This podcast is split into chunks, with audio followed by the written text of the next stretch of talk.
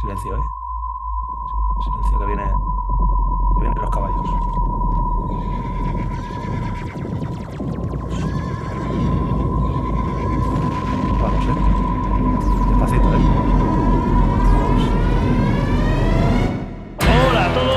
Martes 19 de septiembre del 2023 y empieza el segundo capítulo de la Season 3 de Bicilab el podcast. Un episodio en el que os vamos a hablar de campeonatos del mundo, de copas del mundo, de campeonatos de España y por supuesto de Sepp Kuss, el ciclista del pueblo. Hablaremos también de los desarrollos que utilizamos en Gravel y todo ello por supuesto acompañado de los mejores. Jota Toyota, Antonio Ortiz y Charlie de Mecanic. Bienvenidos a Bicilab el podcast.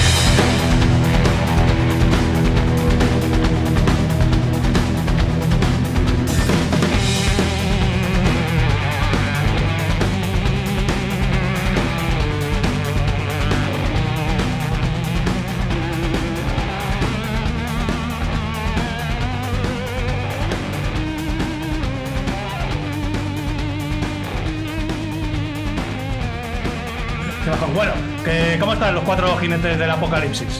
Knights of Sidonia. Bien, en el mejor día de la semana, como está. Arriba, estamos arriba, arriba, tú. Lunes Bicilab. Hoy había que dejar un poquito más la, más la música porque eh, la semana pasada gustó la intro, ¿eh? Gustó la intro, gustó la Escucha, música. Para los haters, que no le metan mucha caña a Tocayo con este fallo que, que está, que está empezando ahora con el tema de las mesas de mezcla. Pero me sale- esto, esto se soluciona, ya te lo digo yo, en tres programas. En tres programas tengo a, tengo a Muse, tengo a Matt Bellamy detrás mío tocando, tocando En tres programas eres la mano derecha de Vigueta. Ahí está. Que nada, hemos dejado un poquito más para poder seguir escuchando. Eh, el otro día nos decían, dice, me han dado muchas ideas para la intro, que dentro de un par de semanas o tres ya os sorprenderé, gracias a, a la audiencia, con un par de versiones guapas de esta canción. Y nos decían, hostia, los cuatro jinetes del apocalipsis, no, los cuatro jinetes de- del apocabicis. No, bueno, ya estamos. O de la mucha bici. De la, de la poca bici. Que, mm, bueno, ¿qué tal? ¿Qué tal la semana? ¿Cómo tenéis ganas de que llegara el lunes, lunes de podcast? Como siempre. Siempre. Para nosotros los domingos son menos domingos, tío. Exacto. Y los martes son los martes de, de la semana el mejor. estreno. El mejor. El martes el mejor. Martes, martes de estreno, que al final hemos conseguido eh, seguir con, con los martes. Que bueno, pues eh, he aprovechado también la intro un poco para contar un poquito eh, de lo que vamos a ir hablando cada día. Entonces yo creo que cada día podemos hacer ahí un pequeño tráiler para que la gente sepa lo que se va a encontrar más o menos, porque luego esto ya sabéis que varía por los caminos del Señor y por cualquier derrotero. Así que bueno, vamos a hablar un poquito de todo lo que os hemos contado en la intro. Y como siempre, pues eh, tenemos nuestra estructura, tenemos nuestras, nuestras secciones. también gustó mucho la sección de, en la que de vuestro Ahora diremos cómo la vamos a llamar, que nos tiene una idea muy buena, en la que vosotros nos preguntáis y nosotros eh, contestamos. Va a ser la segunda sección. Yotis, eh, si quieres que empecemos como siempre por, por el principio. Hombre, desde luego que hay que empezar por el principio. ¿Tienes claro? Pues y a mí. Uy, oh, joder, macho. ¡Eh! ¡Eh! Pero. No se puede, ¿qué va a decir esto? Está la, eh? mesa, está la mesa rebelde. Hostia, que no sabéis lo difícil que es esto, que tengo muchos botones. Es que me siento, me siento como. Me siento como David Guetta, tío. Que Y la mucho- gente, ¿por qué no ha entrado ahí a tu, a tu cuarto de, de trabajo? Si no, flipa, ¿eh? Tú lo has visto, ¿eh? Madre mía. ¿Cómo es ese monitor? Como para equivocarte. Como para equivocarte botón y tocar donde hay que tocar. Que Yotis, pues nada, cuando quieras. No, no, pero me preguntaba que si tenía claro y Ah, no sí. tengo claro la sección que tengo que abrir. No tienes claro la primera, tío. Primera. Pero es que parece nuevo. Ya, pero. Júgatela, júgatela, 25%. Hostia, es que dudo muchísimo, ¿eh? Venga, tío, inténtalo. Si fallas, no, no empieza la música. No, joder. Sí. En inglés, Jota, en inglés americano. No, sí, lo que me faltaba también. Eh, sí, ¿abrimos con noticias o qué? A ver, vamos a ver. ya- ya me estoy cabreando. Llevas tres putos años haciendo el podcast y no te sabes el orden de las secciones. No. Joder, vamos a ver. Noticias todavía el inglés. señor, nuestras mierdas y charlietas, tío. Ah, vale, vale, vale. Bueno, bueno, que, empieza, que, que empezamos con una nueva, ¿eh? Una nueva, un Entre nuevo medias, entre medias, pero, un nuevo pero segmento. poco a poco, pero para saberse la primera. Vale, vale, eh, perdona, no, no, estás perdonado, pero bueno, Me estoy- esto, es que me estoy esto pasa poniendo nota. nervioso con, con lo que vamos a hablar ahora. Así que. Eh, nuestras mierdas. Bo- Vamos a ver, vamos a ver. tío. Pero Claro, vamos a ver. Nuestras mierdas primero. Pero vamos a ver, o sea, me estaba vacilando, tío. O sea, no, tío, el- cambiamos de, de interlocutor. Madre mía, tú. Esto ¿No te lo he empieza dicho que no hoy. sabía con quién tenía que empezar? Esto empieza como el, Rosario de la Aurora, pana. ¿Con qué empezamos? Venga, dilo, dilo en inglés americano. The No, no, no, no. Las noticias.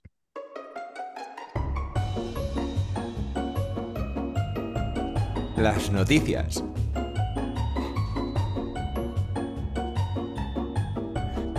las noticias. Ahí está, la tercera hora vencida. Las noticias más o menos ya van entrando, van entrando cuando les toca, más o menos. Todavía hay que, hay que afinar un poquito.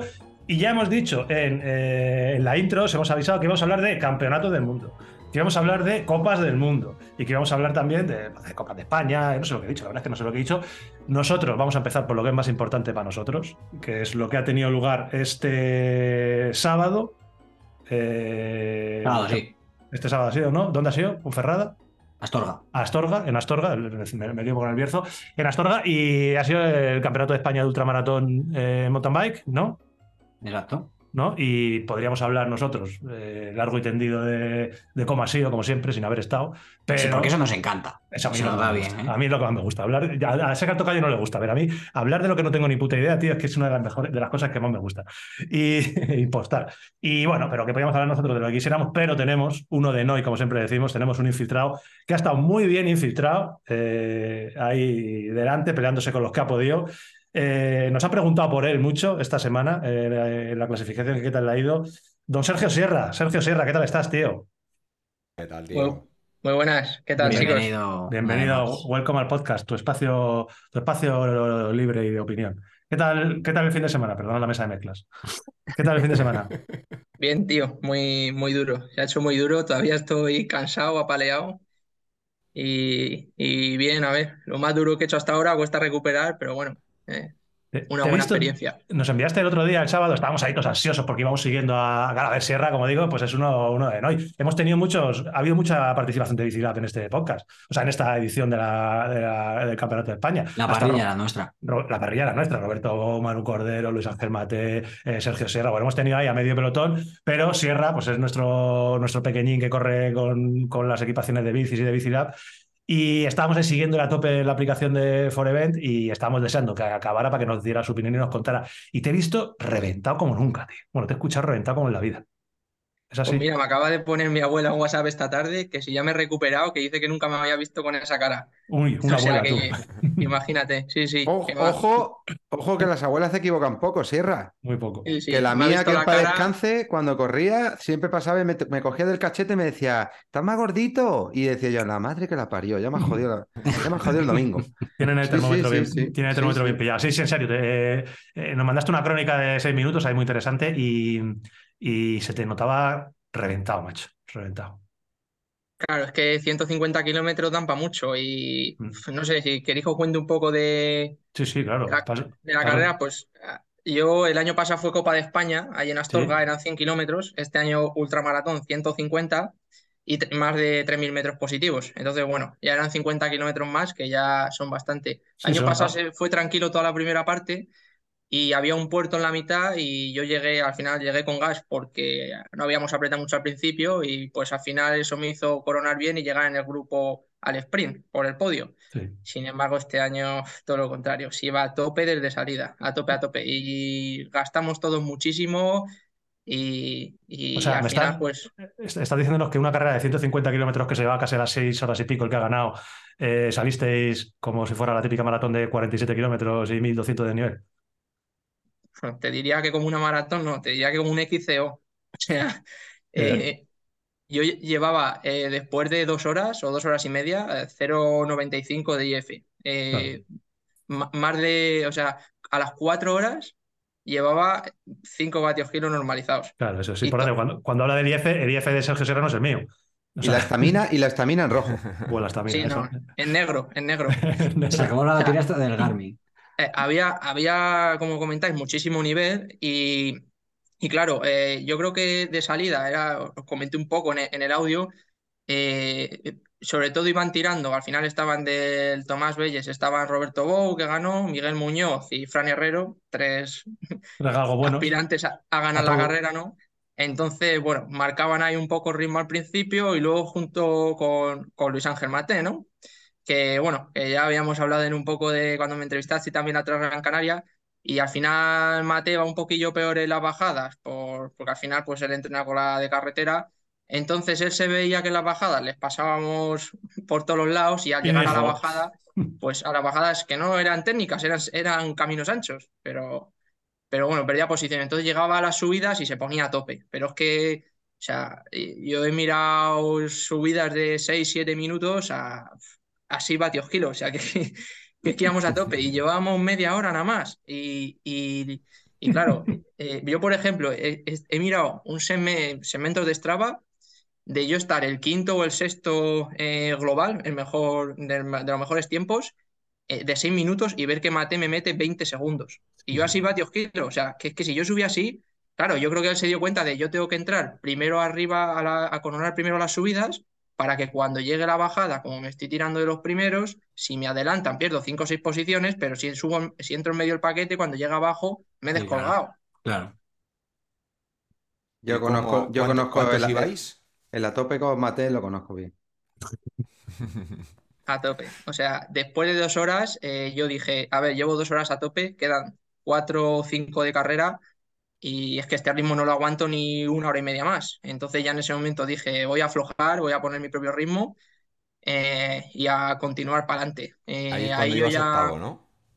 ¿Cómo? Octavo ibas ahí cuando... Sí, bueno, en realidad antes de eso había un- una parte así que era falsos llanos y demás con algún senderillo. Atacó así un poco Fran Herrero, un poco lo típico que no atacas dando un palo fuerte, sino pongo un poco de ritmo, miro para atrás a ver si viene alguien. Claro, iba adelante Bou y Miguel Muñoz, eh, se miraron todos un poco, salí yo para adelante con él y íbamos, eh, eso, Fran, eh, yo y otros dos chicos más. Y dijimos, oye, vamos a intentar en estos llanos no ir muy fuerte, pero sí abrir un poco de distancia para que cuando abran, abran buenos, que no vamos a ser capaces de aguantarles en la subida, si nos pilla con 30 segundos de ventaja o un minuto, nos enganchan y ya vamos en cabeza de carrera sin tener que hacer el esfuerzo súper duro en, y explosivo en, una, en la subida. Y así ¿En qué hicimos. Fuimos era como- eso? pues al principio sería a lo mejor Ah, en torno a vale, los 20, 20 kilómetros, al kilómetro 20 a lo mejor o por ahí. Eh, Sí, ya, ya nos hecho quedaba fue- poco. Claro, no, quedaba casi todo. 20, 30, kilo- sería kilómetro 20, 30. Qué pereza. Y, y, yo creo que lo hicimos bien. Eh, arrancaron por detrás, después, 20 minutos después, Bou, Mate y Miguel Muñoz nos cogieron y estábamos en cabeza ocho corredores nada más. Los detrás ya venían cortados. Y bueno, intenté aguantar un poco, pero es que ahí fue cuando os comento, a las dos horas así, que vi que es que no, yo no podía aguantar ese, ese ritmo y ya decidí poner mi ritmo. Eh, por detrás mm, me cogió Adrián García Montes, que luego hizo tercero, Pau Marzá. Bueno, fui rodando con ellos pues otra orilla más, más o menos, cerquita de ellos. Y ya luego al coronar el puerto este de mitad de carrera, en torno al kilómetro 80, uf, ahí ya exploté. Había gastado demasiado Madre mía. habíamos, había ido a tope y luego encima eh, se puso a diluviar, encima justo había, había salido con el chaleco porque hacía fresco, pero salió algo- algo- el sol un poco al principio, tenía calor y lo tiré en el segundo avituallamiento, no tenía que haberlo tirado. Coronamos a 12 grados o 13, empezó a diluviar, me congelé de frío, no podía en las bajadas cambiar las marchas, me dolían los dedos, las manos y me quedé frío y con lo que había gastado el cuerpo ya no, no recuperaba. Y de ahí ya a sufrir, un infierno. Pero iba con la mentalidad de, oye, yo he explotado, pero es que yo sé que ese ritmo, gente delante mía también va a explotar. Claro. Pues más adelante me encontré a Manu Cordero que le pasé, a Luis Ángel Mate me lo encuentro parado en una subida, que yo digo, le ha pasado algo. ¿Te pasa algo? Y me dice, nada, que he explotado. Con una sonrisa a la cara. Y digo, bueno, pues venga, alguno más. Eh, Pau Marzá también por ahí. Al final se retiraron unos una escabechina buena. Sí, sí. He aprendido al final de un- fue un poco 150 de eliminación, kilómetros. ¿no? ¿Cómo? Fue- un poco de eliminación la carrera también ahí en... Total, total eliminación. O sea, los últimos 70-80 kilómetros fui yo solo todo el rato. Entonces luego yo también pensaba, digo, si es que al final me he hecho el cuatro horas yo solo, ¿te compensa las dos primeras horas sufrir a muerte por ir en el grupo de cabeza y gastar tanto? Si vas a ir solo el hubieses- 70% del tiempo, mejor vete tú a tu ritmo, ¿no? Pero O claro, la, hubi- la hubiese gestionado de otra manera, eh, con lo Sí. que has, con lo que has aprendido ahora. sí, porque al final Bow me metió media hora y esa media hora me la metió las dos últimas horas. Claro. Claro. O sea, me metería, me ha metido 35 minutos y, y de esos 35, 30 me los ha metido las dos últimas horas o dos horas y media. O sea, es que, por ejemplo, he visto un segmento de la parte final, el año pasado dos minutos y medio, un sendero así picando para abajo, antes de ayer cuatro minutos y pico. Ya ves, que ibas, reventado. Mm. Sí, Que sí. oye, eh, Sierra, de estas cosas se aprende. Al final, Sí, estos son todo lecciones de, de carrera y claro, estar ahí peleándote con los nombres que nos has dicho, que, que casi nada, casi nada aparato, que siempre decimos lo mismo, que tú eres, cuando decimos que eres uno de Noy, es que eres uno de Noy. Estamos hablando de Roberto Bou, de Miguel Muñoz, de Fran Herrero, de Luis Ángel Mateo, claro, gente que, que es un, un nivel increíble. Y al final, eh, posición. Al final acabé el 11, eh, así que bueno, al final bastante bien. Es que al final sí, yo peté, pero como yo petaron el 90%, menos Bow, que yo que sé, tiene una gasolina espectacular, o sea, Sí, es sí, increíble menos lo que ha hecho. tiene. Sí, sí, menos año.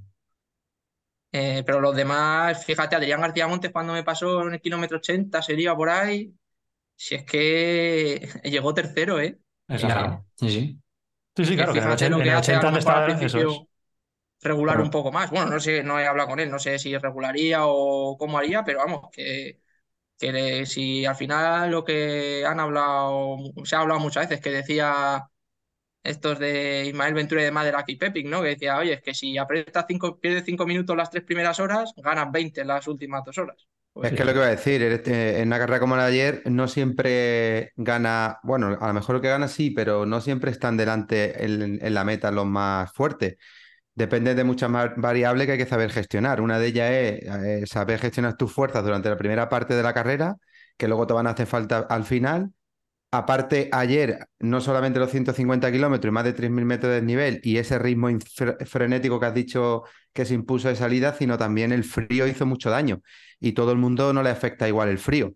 El frío hay gente que lo lleva mejor y le afecta menos y puede salvar ese momento eh, clave y gente que le afecta mucho y lo saca fuera de combate. Entonces, no solamente decir estoy fuerte, no estoy fuerte, a lo mejor tu estado de forma y tu nivel era para haber acabado más adelante y como tú muchos otros que no sabemos, porque no hemos preguntado todo, y otros de los que están adelante pues gestionaron esas situaciones de otra manera y a lo mejor no estaban tan en forma como para estar ahí, pero al final eh, las competiciones hay que correrlas y hay que acabarlas. Y, y son muchas cosas las que, las que ocurren durante 150 kilómetros en más de 6 horas de, de competición, hay que saber gestionar. Y Mate te ha contado algo también, así de esto que, ¿no? Bueno, Mate me ha contado que, que desde salida, pues, primero que, que él pensaba que iba a hacer un poco más fácil el recorrido en cuanto a técnica, y, y luego que, que ha pasado uno de los días de más frío de su vida, y yo sé lo que es pasar frío, y, y el frío a mí, por ejemplo, me afecta muchísimo. Entonces, bueno, pues muy bien que estés, si el frío te, te pega y te deja fuera de juego, es complicado remontar. Empiezas a perder Bueno, yo de hecho en el, en el tercer avituallamiento, en el cuarto, cuando ya había tirado el chaleco, eh, ya me paré. Eh, mi- a mi hermana le había dicho, oye, tú lleva el chubasquero siempre, que va a llover, por si acaso lo necesito. Entonces, en todos los avituallamientos ya estaba preparado. Lo cogí un avituallamiento más tarde de lo que lo había cogido. Pues las últimas tres horas con el, chal- el chubasquero entero puesto, llegué a meta congelado de frío. O sea, el cuerpo ya es que no, no recuperó. Las carreras no son matemáticas y en este tipo de carreras menos, porque al final tú quieres multiplicar 3 por 4 y no te salen 12 nunca. Son tantos kilómetros, tantas horas y tantas cosas que pueden pasar que, que tienes que, que saber multiplicar, pero de otra manera. Pero bueno, Em, em, eh, eh, no son matemáticas, pero nosotros sabemos que a los ingenieros os gustan mucho los números. Eh, si eres ingeniero, danos algún datillo de lo que hiciste el otro día, de, de esos vatios y de esas cosas hasta que reventaste o cuando reventaste, o algo, algo que tengas ahí en mente que, mm, que- hiciste. Ya nos has contado que subidas de 7-8 minutos ibais a 6 vatios kilo, ¿cómo, y, y cómo, cómo iba? Sí, pues mira, he salido esta mañana de un paseo con, con Luiber y se lo comentaba. Le decía, digo, mira, el año pasado, eh, que fue mi primer año que, pues, empecé a competir, después de cuando dejé de montar en bici en categorías inferiores en junior y demás, el año pasado a las dos horas de carrera yo explotaba siempre, me daban calambres, no duraba más de dos horas. Con suerte, a lo mejor hora y media a veces. Este año, al principio de año, pegué otra petada guapa como la del sábado en la Mediterranean Epi, la tercera etapa, que fueron cuatro horas y 20 minutos tarde. Por la última hora, hora y media, petado. Y ahora he petado a las cuatro horas. O sea Bueno. que eh, sí, eh, poco a poco voy a más, el cuerpo va más, coge más el, fondo, lo que se conoce. Y en las cuatro primeras horas que, como comentas, llevaba eso, ci- eh, 270 vatios normalizados, que son 5 vatios kilo. Que es que yo eso no, no había movido durante, sí, durante dos horas sí, pero Bueno. mover 270 normalizados, que es que yo peso 53 kilos, Madre mía. durante cuatro horas, pues para mí ya son, ya son vatios. Sí, son. Oye, Sergio, y, y a nivel de recorrido, ¿cómo fue, cómo fue la prueba? Porque a mí me dijeron que era pistera, tal, igual. ¿Cómo, Sí, es muy pistera, menos un, tiene una pequeña senda en torno al kilómetro 30 de 10 minutillos o 15 que vas ahí pegado a un río, que es súper fácil, es, es como un campo de hierba y un sendero hay que no tiene ninguna complicación, facilillo. Y luego la parte final, los últimos 20 kilómetros, que también tiene alguna senda de bajada, así como con piedra y roca, pero vamos, no todo súper fácil, que se hace, de hecho, yo he visto bastante gente con rígida y sin telescópica sin problema. El problema es que lo que comentaba Antonio Ortiz de Mate, de las bajadas, son bajadas por pistas, eh, muchas veces, veces como cortafuegos, y están llenas de piedras, de estas piedras típicas Laja. que le pegan la leche y rajan la cubierta. Entonces, claro, el problema es que te tiras y coges a lo mejor 40, 45 por hora o 50 y, y el peligro viene de que a veces te encuentras ahí una rodera un, lo típico, que a veces es más fácil ir por una senda a 20 por hora que por una Sí, pista claro. a 50. Está claro. Que lo dijiste, mira, hablando de las bajadas y las lascas, y eh, me comentaste el otro día también un tema relacionado con la presión de los neumáticos, que tuviste algún problemilla también un poquito por, por ese tema. ¿Qué, qué pasó? Claro, es que, a ver, yo del año pasado eh, tuve la experiencia, eh, bueno, iba, como os comentaba, en el grupo de carrera, en la Copa España, que íbamos unos 10 corredores, y en las dos bajadas más críticas que había, que eran nada más que 5 minutos, tres corredores rajaron cubierta. Entonces yo dije, ojo, son 7 horas, aquí lo que hay que hacer es minimizar errores, minimizar problemas, y cuanto menos falles, más rápido llegas. Entonces dije, voy a meter más presión en las ruedas para que no bajes de esto a 50 por hora una piedra suelta y ¡pam! rompas la cubierta. ¿Qué pasa? Que metí de más presión para el peso mío. Entonces metí adelante 1-2 y atrás 1-3 más o menos, y yo suelo ir a lo mejor a 1. Entonces, ¿qué pasa? Que al final, eh, sí, no rajé, no tuve ningún problema, pero luego encima con la lluvia, el terreno estaba más delicado, El quizás tienes que poner incluso un pelín menos de presión. Y luego encima, pues claro, las bajadas eran tan rápidas y tan botosas que terminé al ir ya reventado con las manos, pues peor todavía. Llevaba las manos que es que no me dolían mucho los dedos, tenía que ir súper despacio, claro, todo el día botando con las piedras y pegando ahí golpes, pues se, se me hizo, fue un error que cometí ya de antes de salida, un error que quizás no tenía que haber cometido, pero bueno, A lo mejor no lo sabes, ¿eh? a lo mejor bajas como siempre y hubiera rajado en el kilómetro 40. Eso al final no. claro, eh, de hecho algún corredor sí que rajó delante mía, pero bueno. Sí que eso. Y como experiencia, Sergio, eh, comparada con una, con una carrera XCM normal, yo a este tipo de carreras tan largas, eh, pues lo hemos hablado muchas veces, que dan como un poco de pereza, porque al final en las últimas horas es un sufrimiento e incluso hasta mm, puede ser, nosotros decimos que es malo para, para la salud. Bueno, en este caso hasta las primeras, Charlie, al ritmo que salieron. Claro. O sea, hicieron un XCO, un XCM y después terminaron ya reventados con... Entonces, ¿cómo lo has vivido eso como experiencia? Si te gusta ese tipo de carrera tan larga, tantas horas, si prefieres otra cosa o si lo vuelves a hacer, bueno, como, te- lo vas a afrontar. A ver, yo después del sábado me quedo con la frase de Prapper de si es que el maratón con dos horas y media ya disfrutamos, Ya está, a casa. lo pasamos bien. No. Sí, a ver, eh, al final siete horas, seis horas son muchas y el problema es que al final, yo qué sé, siempre nos calentamos. Si es que por más que dices hoy voy tranquilo, nunca vas tranquilo. Siempre te calientas de salida, intentas seguir al que tienes delante, quien no quiere perder la carrera, entonces te acabas pasando y, y menos cinco o seis, todos a mitad de carrera vamos siempre fundidos. Entonces, con ese estilo de correr, los ultramaratones es- hay que plantearlo de otra forma. Eh, y ahora mismo me cuesta pensar en volver a hacer un ultramaratón, la verdad. O sea, es que las, las dos últimas horas fui penando tanto, si es que no, no daba ni 200 vatios. Lleva muy, du- muy duro. Pues eh, este sábado en la Sierra Norte, si quieres, Sí, podemos ir juntos para correrla. Solo son 200 kilómetros. Y bueno, en cuanto eh, Sierra hizo, estuvo a puntito de meterse en el top 10. Eh, la clasificación final, eh, buen- muy buen papel otra vez del, del Cannondale. Eh, mm, Roberto Bou ganador, segundo su compi en la que Pepi eh, Miguel Muñoz y tercero, un, por lo menos para mí, sorprendente Adrián García Montes, que siempre suele hacer muy buenos papeles, siempre está adelante, pero un tercero en un campeonato de España es algo ya bastante, bastante serio. Así que bueno, enhorabuena a los tres, que habéis hecho un, carrerón muy, muy, muy bueno. Y, y en chicas, eh, Tessa Cortecas, que está haciendo un año también muy, muy bueno, debió de tener, ganar con bastante autoridad, seguida de eh, Ariadna Ródenas. Y tercera, creo que tengo aquí el nombre. eh, ah, Pili, ah, exacto. Pues María Pilar Fernández, Pili, eh, hizo tercera, así que enhorabuena a las tres, dos grandes amigas, y a Tessa Cortecas, que hemos coincidido alguna vez con ella. Eh, Sergio, muchas gracias, tío, por, por contarnos desde dentro. Te tenemos como corresponsal para que nos cuentes cómo se pelean los de ahí adelante. Eh, ¿qué tenemos próximamente? Próximamente, eh, bueno, con vosotros, ¿no? Vamos para Cataluña by Race. Ahí está, ahí te tenemos de enviado Y- especial. Esa es la, me- esa es la medida buena de, de tapas. Esa es. una medida buena. Ahí te van a hacer cortas ahora, tú. No, no, no, no. Cuando vas a tope, nada se hace corto.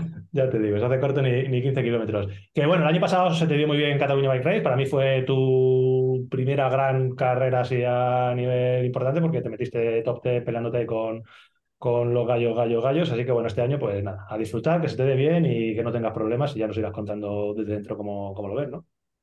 Pues sí, eso es. Además va a ser la última carrera del año. Después ya me voy de vacaciones, que ya me toca también. Así que Ya vuelves Así que con nada. por lo menos 60 kilos cuando vuelvas. Sí. Por lo menos. Bueno, Sierra, muchas gracias, tío. gracias a vosotros por Venga, invitarme. tío, vamos hablando. Adiós. Hasta luego, Chao. Sierra. Ahí Chao. tenemos. ¿Qué, Tocayo? ¿Te te sigue cayendo bien Sierra o no? Ya no te, no te cae bien. Sí, ¿no? Canela, canela. Sí, Canela, sí, ¿eh? sí, sí. Ya me ganó. El poquito que lo conocía, bien, pero ya el otro día en, en festival ya me ganó. Ahí Ah, ya. Es un tío muy majete, a nosotros nos hace siempre mucha ilusión que esté ahí delante y que, y que comparta viajes con nosotros y carreras y que nos cuente cómo se vive ahí pues con, con jefes de la talla pues de Luis Mateo, de Roberto Bo, Miguel Muñoz, que para nosotros siempre han sido pues los, de, los que salen en, la- en las antiguas revistas, que ahora ya son los internet de la vida. Que bueno, hemos dicho, hemos hablado ya del Campeonato de España, creo que de ahí podemos pasar páginas si queréis. Eh, si abrimos un poquito más eh, las fronteras y de España nos vamos al, al mundo mundial, eh, ha habido Copa del Mundo este, mm, eh, este fin de semana también, creo que fue el sábado. Eh, ha sido el De maratón. de- sí, perdona, ¿no? Eh, Copa del Mundo de XCM, de ese, ese nuevo circuito que ha salido este año de, de XCM. Y eh, ha tenido lugar en Morsin, estación de esquí, sitio muy, muy, muy, con mucho nivel, con lo cual eh, nos cuentan nuestras fuentes, que también tenemos nuestras fuentes por ahí envi- eh, enviadas, que ha sido muy, muy, muy duro. Y eh, en cuanto a la clasificación general, pues eh, colombianos ahí al poder. Leonardo Páez ha sido el que eh, ha ganado. Empezó liderando la carrera otro colombiano, Diego Arias, pero bueno, al final Leonardo Páez fue primero. Eh, segundo, Diego Rosa y tercero, Andreas Sigual, que han sido los que han dominado esta, esta Copa del Mundo. Creo que, eh, si no me equivoco, y puede que me equivoque, Fabian Ravensteiner sigue liderando esta Copa del Mundo a falta de dos pruebas. Y en el top 10 femenino, pues Vera Luser, Leila Niemichik y Irina Liutzlech. Buah, madre mía, yo te tenía que dejado a ti. Estará, estará, Pues estará, dicho parecido. estará complicado, no, me lo, me lo he inventado poco. Eh, a destacar, tenemos que destacar que también, pues, enviada especial de Bicilab, aunque no lo sepa, Ismael, estuvo, estuvo Ima eh, compitiendo allí y hizo un más que digno 33 puesto, eh, pero, o 33, nunca sé cómo se dice, pero llegó a estar, 33. eh, 33, eso es, pero llegó a estar el rodando en top 20, o sea que ojito con Isma, que, que estuvo peleándose ahí, otro que, No. otro que le da igual. No le, gust- no le gustaba mucho el recorrido. No le gustaba, ¿no? Él necesita más, más piedra, así que Sí. bueno. Eh, buena carrera, como siempre, de Isma, siempre nos lo cuenta bien en SNTV, así que bueno, eh, enhorabuena. Y siguiendo con, con el mundo, en esta vez no Copa del Mundo, sino Campeonato del Mundo. Este fin de semana en Australia han tenido lugar los Campeonatos del Mundo Master de XCM. Y aquí yo tengo que hacer una pequeña reflexión, porque eh, de, realmente, ¿por qué nos hemos enterado todos que eran los Campeonatos del Mundo Master de XCM? ¿Por qué nos hemos enterado? Porque ha, ha corrido Zugasti y ha ganado. Ahí está. Ivonne Zugasti se ha vuelto a proclamar eh, una vez más, porque ya fue campeón del mundo de gravel eh, eh, el año pasado. Eh, el año pasado, si no me equivoco, fue, cam- fue subcampeón del mundo, creo. Eh, Master 50 también en, en Italia, creo que fue el campeón del mundo, y este, este año se ha proclamado campeón del mundo. Y la reflexión un poco va, aparte de evidentemente dar una grandísima enhorabuena a Ivonne, que eh, al final objetivo que tiene el tío lo acaba, lo acaba cumpliendo, así que donde pone el ojo pone la bala.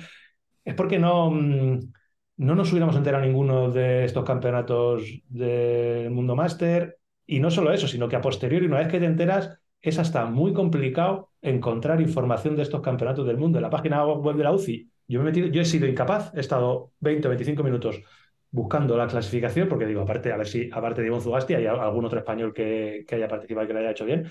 y he sido incapaz de encontrar las clasificaciones, ni Master 40, ni Master 50, ni de chicos, ni de chicas. Te metes en la UCI y aparece ahí unos desplegables que no, no funcionan. Así que, pues bueno. Eh... Yo sabía que, que estaban porque Mario Roma, el organizador de la Sí. Brasil Rise, eh, también iba y me lo había comentado personalmente. ¿Participaba? Y participaba y ha ganado Master 60, sí. Oye, eso. Entonces, antes de por Ivonne lo sabía por él, que por eso también me enteré que había ese campeonato del mundo que al principio no tenía muy claro eh, de qué era, tú bien lo has dicho, de, de XCM. Y, y bueno, ya me encontré a Iván en Madrid, eh, Iván, Ivonne, y me comentó que también iba y, y ya sabía un poco más, pero que lo que tú dices tampoco se ha visto ni se sabe mucho. No, y, y- y sobre todo que ni a posteriori, que es complicado encontrarlo. Así que. Mm. así que bueno, tú- el otro día estuviste con Iván, coincidiste en festivales con él, ¿no? Que te he visto ahí en su vídeo ahí eh, charlando con él, que te pilló de, de imprevisto ahí en el test bike, ¿no?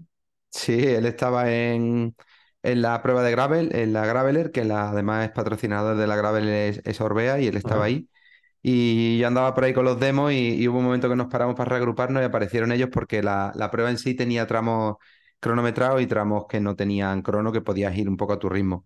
Y entonces en ese momento venía un grupito, Ismael Esteban, él y alguno más, y, y venían charlando tal, y nos pilló ahí justo eh, parados y, y hubo un momento ahí de gracioso de eso que nos encontramos, haya cámara o no haya cámara, en los otros momentos donde ese tipo siempre, ya lo sabes tú, que alguna vez nos, nos has visto. Sí, sí, en la que Y- que estuvo hecho, en la que viste con el recuerdo de cuando estaba ya haciendo un directo tranquilamente y de repente apareció él, le cogiste tu teléfono y pusisteis los dos manos a mano, que me fundisteis la batería del iPhone los dos, tío, la madre que los parió. Para dejarlos, para dejarlos solos. Que un día, y- a ver si, a ver si tenemos la suerte de que se quiera pasar por aquí, que seguro que Estaría a la bien. gente, a la gente le gusta. Sobre todo porque haría pasar un buen rato con lo, con lo irónico que es y lo que también sabe, porque al final es un tío que, que es ciclista y que lleva muchos años y que, y que conoce el ciclismo y, y el material y, el- la manera de entrenar, se conoce muy bien. Es un tío simpático, por lo menos desde mi punto de vista y lo que lo conozco, y, que conoce el ciclismo en general. Conoce las carreras, conoce los corredores y, al final un tío que aporta, ¿no? Que, que echa un rato con él y te lo pasas bien y, sabes de lo que está hablando, que, que al final de lo mismo que nosotros, del ciclismo, ¿no? Sí, sí. A mí me da un poco miedo que venga porque entre él y tú, eso es como cuando está, cuando viene el Tete, que tenemos que hacer una versión extendida del podcast, pero bueno, eh, en, ese caso eh, merece la pena. Que bueno, más noticias que ha habido por ahí, no sé si tenéis vosotros cositas, yo tengo aquí algunas pinceladas si queréis que hablemos algo de ellas, aunque sea puntitos. Desaparece el MMR Racing Factory Sí. Team, que ha sido un equipo grande en España, que ha dado a- algunos buenos galgos han corrido ahí. De, de los que Lo mejor ahora. de lo mejor ha pasado por ahí de los últimos años. Lo mejor de lo La- mejor. La, la primera medalla olímpica española Ha sido con, un- con un- Coloma. Un equipo. No, no, la primera medalla olímpica no. Yo, eh, Bueno, Charlie. eh, a ver, sé. La primera medalla olímpica fue de Hermida. Esta ha sido una medalla olímpica, la primera para MMR sí, que fue La- la de Carlos Coloma, pero, pero Vale. no la primera olímpica. pero ya, ya la había hecho. Vale. Vale, Per- vale. Perdón por el, por el dato. No, vale. No, no, más que el dato la faltada Hermida, ¿qué dato? El dato No, joder, pues eso, que el dato me has dado, que no. Va, eh, Valero también estuvo allí, eh, también corregidme si me equivoco, pero Valero estuvo allí. Eh, nuestro Dani Carreño también estuvo un año por lo menos en MMR, Sí. el entrenador de Jota y mío, que ahora, por cierto, también hay que mencionarle, Dani Carreño, que sabéis que hicimos un vídeo con él cuando fuimos a Colina Triste porque tuvo un accidente bastante, bastante serio eh, de circulación, tuvo que dejar el mountain bike, él estuvo corriendo en Buff Scott, en MMR, entre otros, en el GR101 de, eh, de Extremadura también. Y este año ha vuelto desde Colina Triste y en dos fines de semana ha trincado dos podiums ya. El otro día también hizo la, la ruta corta eh, aquí en, joder, en, en Astorga Sí. y también hizo, creo, segundo. Así que, Segundo, ojito sí, con él, que los que tienen motor, eh, el motor acaba saliendo, macho. No, cojo no. Dice, es que estoy gordo, estoy gordo. Venga, venga, Ya, pero tiene motor. Y el Ah, motor al final y conocerse haber competido al nivel que él ha competido Que eso es muy te, importante. te permite también gestionar mejor la, el estado de forma, aunque no sea el que tenía, pero sabe gestionar, estando Sí, medio bien, Claro, él le sabe cunde, dónde- le cunde mucho más que a otro. Además es que tiene mucha cabeza, él sabe dónde está y Claro. Sabe cómo se tiene que pegar con la gente y, lo- y lo hace muy bien. Eh, ha salido también, se ha develado el recorrido de la Cape Epic, que nosotros el año pasado a estas alturas estábamos ya analizando ahí metro a metro eh, por dónde iba a ir. Y- Lo podíamos analizar, ¿eh? A ver si nos pues, habría que meterse. Yo he estado mirando cositas, pero bueno, más allá que pasan por Stellenbosch, que es una de las zonas que sí conozco haber estado ahí haciendo fotos, y que este año pasamos un poquito de refilón, pero no lo, no lo saboreamos como hay que saborearlo bien, yo creo. Bueno, Este hicimos un que- mini Viper. Sí, pero este año le dan un buen, un buen tute a Stellenbosch. Ah, sí. Y, sí. y bueno, más cositas. Eh, si tuviéramos más tiempo, podríamos meternos dentro del recorrido y, y analizarlo. A ver si lo analizamos un día, como hay tiempo. Eso es. Y pues nada, yo no tengo más noticias, no sé vosotros. La vuelta a España. Ah, sí, hostia, claro. Joder, madre mía, Ah, se me había Ha olvidado. ganado, ha ganado mi gran amigo Serkus. Ha ganado quien, Eh, tenía, quien tenía que ganar. Exacto. Madre mía, es que este debate. Así que nada, cambiamos de sección. No, no, no. Como, como Ha hagamos vencido, debate, ha vencido- ha vencido el amor, bola. A ver, la amistad. por poner en antecedentes para esa persona que vive eh, sin internet en una o sea, si no tiene internet no estaría escuchando esto. Pero bueno, eh, Jumbo Visma ha culminado lo que ha sido un año que creo, no sé, no se ha repetido nunca jamás en la historia. Han ganado el Giro de Italia con Primo Roglic, han ganado el Tour de Francia con Jonas Vingegaard y han ganado la Vuelta a España con Sepp Kuss. Tres grandes vueltas ganadas con tres grandes corredores. Culminado, no solo con eso, no tenían suficiente, sino que en la Vuelta a España, primero, segundo y tercero, sido Sepp Kuss, Jonas Vingegaard y Primo Roglic. Una auténtica locura de año para el Jumbo Visma que abre muchísimos debates, muchísimos eh, peros, muchísimas loas, muchísimo todo, de lo cual podríamos estar hablando durante tres horas de, de si lo que ha pasado este año con Jumbo Visma es algo nuevo en el ciclismo, porque a lo mejor no es algo nuevo y ha pasado, lleva pasando tiempo, porque grandes equipos dominadores llevan viendo mucho, mucho tiempo. Si lo de Sercus es bueno, si es malo, no sé si queréis hablar un poco de, del Jumbo Visma primero y luego de lo de Sercus o, o cómo lo veis. Bueno, yo, Lo del mi Jumbo, venga. yo- la- yo- la- la- Yo el Jumbo sí que la hice la apuesta por, por la semana pasada por, por. Eh, fue muy gracioso porque eh, grabamos el podcast el martes a mediodía y justo en la, en la etapa del martes, o sea, media hora después de, grabar el podcast y hacer el comentario de que de Sepp Kuss eh, iba a ganar la vuelta, eh, atacó, fue, atacó, fue cuando se quedó, se fueron Roglic y Vingegaard por delante El día y bueno, pare- parecía que, que pues, eso, eh, como se cumplía tu, tu teoría. eh, no, no fue el, de- el del fue el anterior ya. Ah, Martes. El Angliru fue el, el de- miércoles, pues el, el mar- ante- el martes. El, de ya la Laguna perdió- Negra o Laguna no me Eso es, el martes ya perdió, ya perdió tiempo.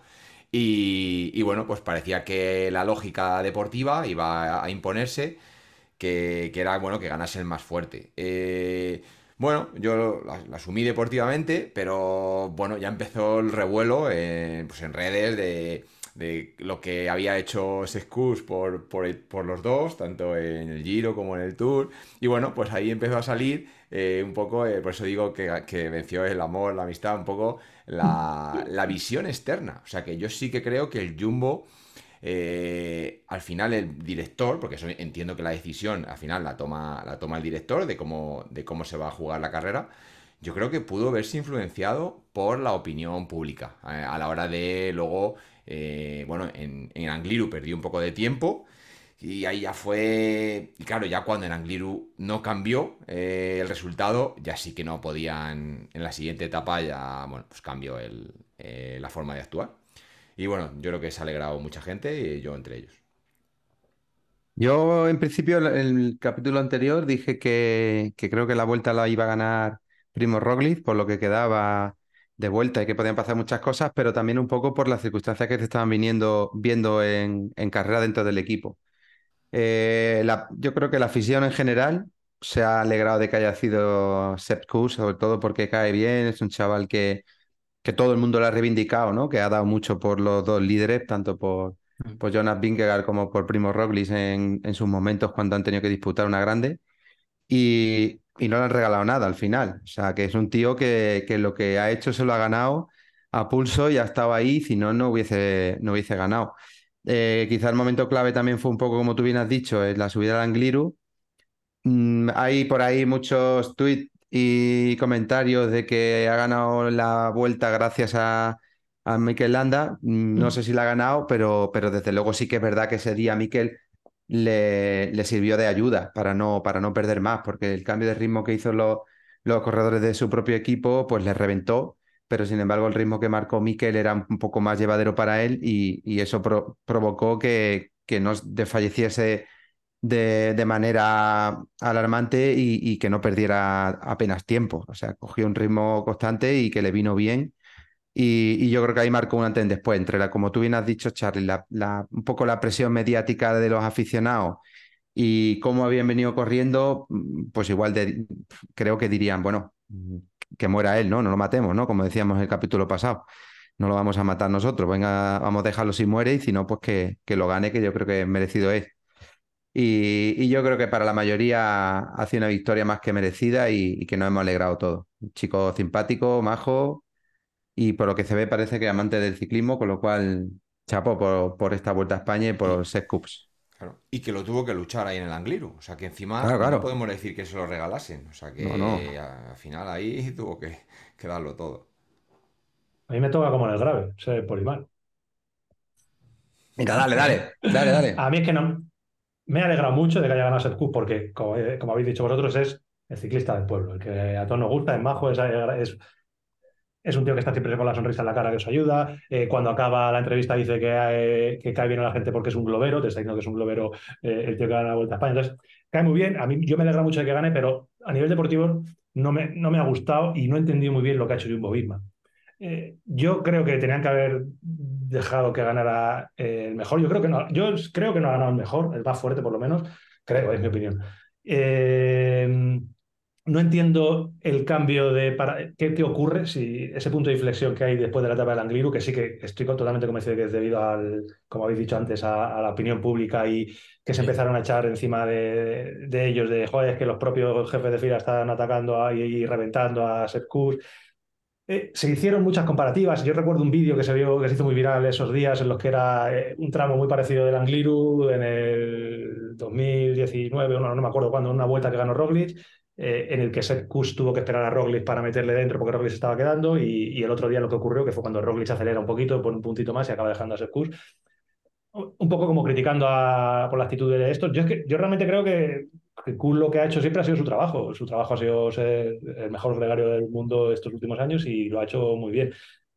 Yo creo que, igual que en Angliru pasa lo que pasa, el día siguiente en Cruz de Linares, que era una etapa increíble, yo veía totalmente, o sea, estaba totalmente convencido que Jonas Vingegaard o Primo Roglic, pero uno de los dos iba a, iba a ganar la vuelta, porque tenía muy poquita distancia, eran 9 o 10 segundos lo que tenía, y yo creo que estaban más fuertes que Kuss al final de, la semana. Y, pasó lo que pasó, el Club de se paró el Jumbo, el Jumbo ya decidió que el ganador era Sepp Kuss, entiendo, pues eso, decisión interna del equipo, pasado por lo que sea, y no sé, a mí me hubiera gustado, incluso a nivel de espectáculo, que se hubieran dado barra libre y, y que Sepp Kuss ojalá hubiera ganado con un final como el del Angliru, peleándolo y como lo peleó en el Angliru ahí con Mikel Landa y tal, y bueno, al final ha ganado Sepp Kuss y estamos todos contentos, pero yo me quedo con ese regustillo ahí. Eh, a mí me hubiera gustado que se pelearan más. Qué malo soy. No siempre tiene que ganar. Te gusta la sangre a ti, ¿eh? Mejor. No, pero- la, la- la estrategia también forma parte. que- Porque ha dado la casualidad pues, que han coincidido en, en el mismo equipo, pero si no, pues bueno, hubiesen Claro. luchado de, de otra manera. Sí, ¿no? Y que quiero decir que todo esto que digo yo, a lo mejor se va a la mierda porque me puede decir alguien, eh, claro, pero es que Sepp Kuss mm, también en la etapa del Tourmalet, que a lo mejor era el más fuerte, pues respetó a Vingegaard cuando ataca y si le dan barra libre a Sepp Kuss, a lo mejor en el Claro. Tourmalet sentencia al Tour. Que sí, que de lo Sí, siempre, que nosotros aquí opinamos desde la, No le deja irse. desde la barra y eso. Yo siempre tengo la sensación que tengo. La sensación que tengo es que al final, si Sepp Kuss hubiera vestido el mayo de UAE, creo que hubiera ganado el Tour eh, Jonas Vingegaard. Pero... el La vuelta, la, dice. La, vuelta, la vuelta. Pero bueno, que, sí, que es increíble lo que han hecho y la, la fortaleza que han, que han transmitido. Hay que destacar, bueno, creo que aquí sí que vamos a estar todos de acuerdo, mm, cómo ha, no sé si salvado, pero sí engrandecido esta Vuelta a España increíble, eh, un nombre que ha sido Renko Benepul. Lo que ha hecho Renko después del día nefasto que tiene Novisque y Tourmalet, lo hablamos un poco la semana pasada, pero es que esta semana ha ido a más. O sea, esta semana ya ha culminado con la última etapa que hace en Madrid, eh, que otra vez, hasta en, hasta en los campos elíseos españoles, es capaz de, de estar dando la cara y hasta que faltan 250 metros estar a punto de ganar o otra etapa eh, atacando. La etapa que hace también en Guadarrama, que no la acaba culminando, la que gana Wood Poels, eh, que la hace perfecta con todo el equipo sudal perfecta, que manda huevos que todas las etapas que gana las ha ganado solo y para un día que lo consigue organizar todo bien y tener a tres compañeros de equipo y que hubiéramos apostado todos a que ganaba Renko, la única casi que se le ha escapado. Ya- Y la vuelta que hace, yo hay gente que no, que dice que no, pero yo creo que le engrandece muchísimo como ciclista, o sea, es espectacular. A mí me encanta. A mí, igual que Ah, la bueno. chulería a veces le sobran, y lo dije la semana pasada y lo mantengo, que es un poco inevitable por la edad que tiene y, y lo que viene demostrando, pero al final es un tío que no se achica ante nada ni ante nadie, que te puede ganar cualquier momento en cualquier etapa, sea de crono, sea plana, sea el sprint, o sea, estar disputando ayer una, una final de la Vuelta a España en, una, en, en- en Madrid, Increíble. eso es increíble. o sea, eso es increíble. Lanzar, y lanzar el. O sea, es todo el rato, hasta el último metro de la, de la carrera, ha sido el que, el que siempre apuesta, apuesta a ganar. Apuesta a ganar. Ayer en el sprint podía haberse dejado coger. Ya llega un momento en el que ese grupo de Claro. cabeza mira para atrás y ve que les tienen cogidos. Y era un grupo con cinco galgos increíbles y al final es otra vez Renko el que dice, no, me cogen, a mí me, si me cogen, me tienen... O sea, para matarle tienes que pegarle cuatro tiros. Sí. Eh, si no, no, no le matas. Así que bueno, ha hecho O sea, una, una vuelta Yo increíble. ahí también lo que veo es que se ha dado una situación particular en el hecho de que no era una. Ha, ha hecho eh, actuaciones de, similares a una clásica, pero no era una clásica, porque. Que eran 21 días. Claro. Claro, y que los- 21 y que- clásicas. claro, y que lo- pero, pero los líderes eh, no estaban a por la victoria de etapa. Entonces, yo creo que eso cambia eh, lo que le ha permitido eh, hacer esas, pues esa- esas actuaciones y, y, bueno, y esas demostraciones de poderío. Sí, no, está claro que cuando se escapaba, Claro que si no hubiese estado, si no hubiese tenido esos, esos veintitantos minutos perdidos, esa media hora perdida, no lo hubiesen dejado hacer eh, según qué escapada, ¿sabes? Hombre, obvio. Sí, sí, pero que Eh, demuestra. A, a mí, a, eso me refiero con que ha demostrado una madurez increíble, porque cuando Sí, él de- ve que que no puede seguir el grupo, y- no, incluso a nivel cabeza, o sea, él en el kilómetro 25 de la etapa del Tourmalet se da cuenta que, que es la que escapa la vuelta, porque ya en Novisque, que es el primer puerto de los cuatro que hay, no puede seguirles. Y ahí eh, debe haber un momento en el que alguien o él mismo dice, pues bueno, voy a llegar con 27 minutos hoy, pero voy a seguir. O sea, voy a aprovechar Sí, esos pero 27 voy minutos a- para ganar. O sea, no voy a apretar para llegar a 5 minutos. No, no, voy a dejarme ir totalmente. Y de hecho, hay otro día que es el de Laguna Negra. No me acuerdo si Laguna Negra o Laguna de Negra, cuál es la que fuera.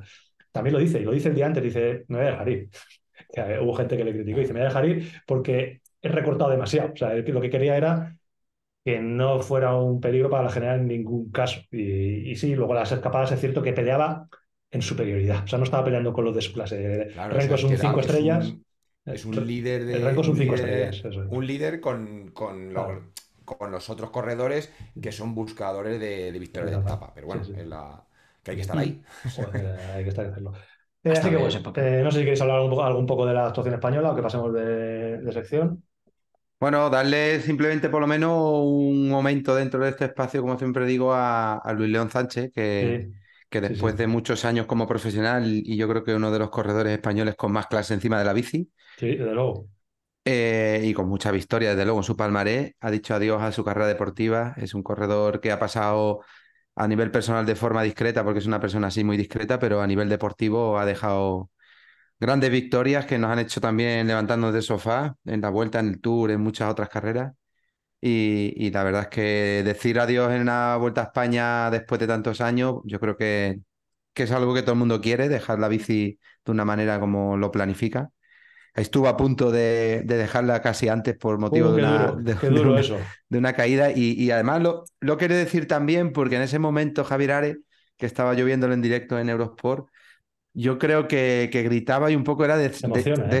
esa, emoción, impotencia, sí. como diciendo, no se lo merece. Era no, no, no, no, no, algo así. Yo creo que nos, y- pa- nos pasó a todos, tío, yo creo. Claro, Yo- es como no se lo no merece. ser, no o puede sea, ser. ha anunciado que se retira y se va a retirar en una caída. No, no, no se lo merece. Y nada. Sí, fue, fue un momento, es, es de verdad, ¿eh? lo recuerdo, que, que- Ares estaba un poco emocionado y, y- y yo y todos yo creo que estábamos en el sofá como, no me jodas, o sea, no puede Sí. ser que se va a retirar y se va a tener que retirar llorando ahí con la clavícula rota, que parecía que se la había roto. Eh, el chavalín este tiene un palmarés decente, se puede decir, o sea, quiero decir. Sí, sí. eh, claro, o sea, que ha hecho, ha hecho cositas. Eh, cuatro etapas del Tour de Francia, cuatro, una, dos, tres, cuatro. Eh, ha ganado la General de París-Niza, Tour de Mander, eh, ha ganado la Vuelta a Murcia pues, cada vez que salía a correrla, campeón de España, y una clase encima de la bicicleta que se le caía por, por, los dos, por las dos bienas. O sea, uno de los mejores ciclistas que hemos tenido en España. Lo que pasa es que España hemos tenido una generación Tanto tan, bueno, increí- tan claro. increíble que quizá queda un poco en la sombra de esa generación que hemos tenido con Alejandro Valverde, Alberto Contador, Joaquín, Joaquín Rodríguez. O sea, un corredorazo de lo mejor Die- que ha habido en el Die- pelotón. Diego, Diego Sevilla siempre lo ha dicho, que, que cuando ha corrido, ha compartido pelotón con, con toda esta gente, eh, hay muchos que le impresionan, pero el que más le impresionaba y respeto sobre todo tenía era, era Luisle. Sí, sí. Un- Yo he tenido la suerte de conocerlo personalmente, además tengo un recuerdo cuando yo era sub-23, que ya estaba dedicado a la bici de pleno, él corría en el equipo GUR, que era el filial en aquella época de la 11, fíjate lo que hablo, donde había corredores de, la- talla de Luis León, como estamos hablando, de, de Rojas, de, de Alberto Contador, que también pasaron por ahí, eh, Dani Navarro, otros muchos, ¿no? y con Joaquín, que es un poquito más mayor, pero también estaba, estaba por aquella época. Y en una carrera muy importante que había aquí en Andalucía, que era Copa de España, no sé qué era, y, y vinieron los del GUR. Y me acuerdo que llegamos a un circuito de 10, 12 kilómetros de carretera, hablo, ¿eh? Pero digo, esto me viene a mí mejor porque vengo del cross country, pues nada. Y la última vuelta entramos al pueblo él y yo, tercero y cuarto, y me arrancó una papa que dije, era de primer año, ¿eh? Yo le sacaba por lo menos cuatro años, algo así. Un niño. Y me arrancó una papa que me sentó de culo. Digo, hostia puta, es decir, este va a hacer bueno. Además, con esa misma clase desde que era Sí, juvenil. sí, que se le ve, ¿no? Sí, y luego lo he conocido, como digo, personalmente, coincide con Encierro Nevada cuando está concentrado y un profesional como la copa un pino, buena persona y, y con una estampa impecable encima de la bici. Impecable. Ciclistazo. Bueno, pues nada, ciclistazo. Gracias por Eh, los años que nos ha regalado y por las carreras que nos ha hecho disfrutar. Eso es. Eh, yo no tengo más. Yotis. Hostia, ahora te tengo que chivar lo que ve. Ya, es que no sé cuándo vamos a meter la nueva sección. Ahora. Ahora mismo, ¿no? Sí, Ya, pero ¿y cómo la llamo? Ah, que no te lo he dicho, claro. Ah, te- sí lo pone, lo pone, lo pone. Claro. Es así, ¿no? O sea, a mí me parece bien. Sí, pues dale. Creo que sí. A ver si acierto, ¿eh? Venga, dale, te lo doy. Vuestras mierdas.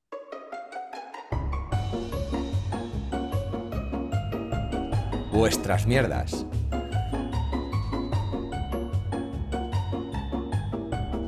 Vuestras mierdas.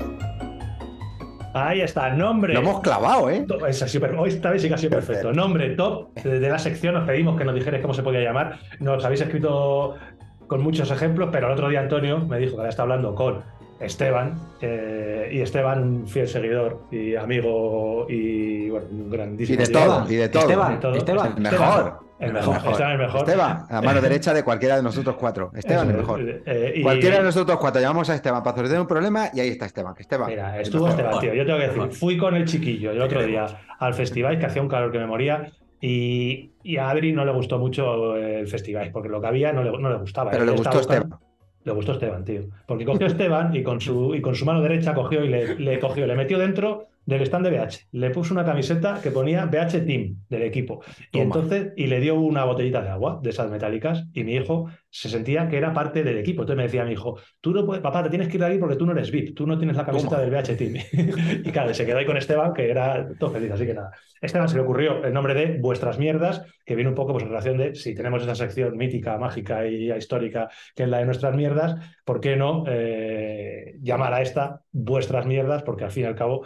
Eh, Son vuestras mierdas. son, son vuestras mierdas. Nos preguntáis cositas por internet y nosotros las contestamos. La semana pasada, eh, como estamos experimentando, vamos a ir dándole forma a esto eh, entre todos. La semana pasada lo que hicimos fue contestar una pregunta a cada uno de nosotros. Estuvimos un ratito charlando, una pregunta a cada uno.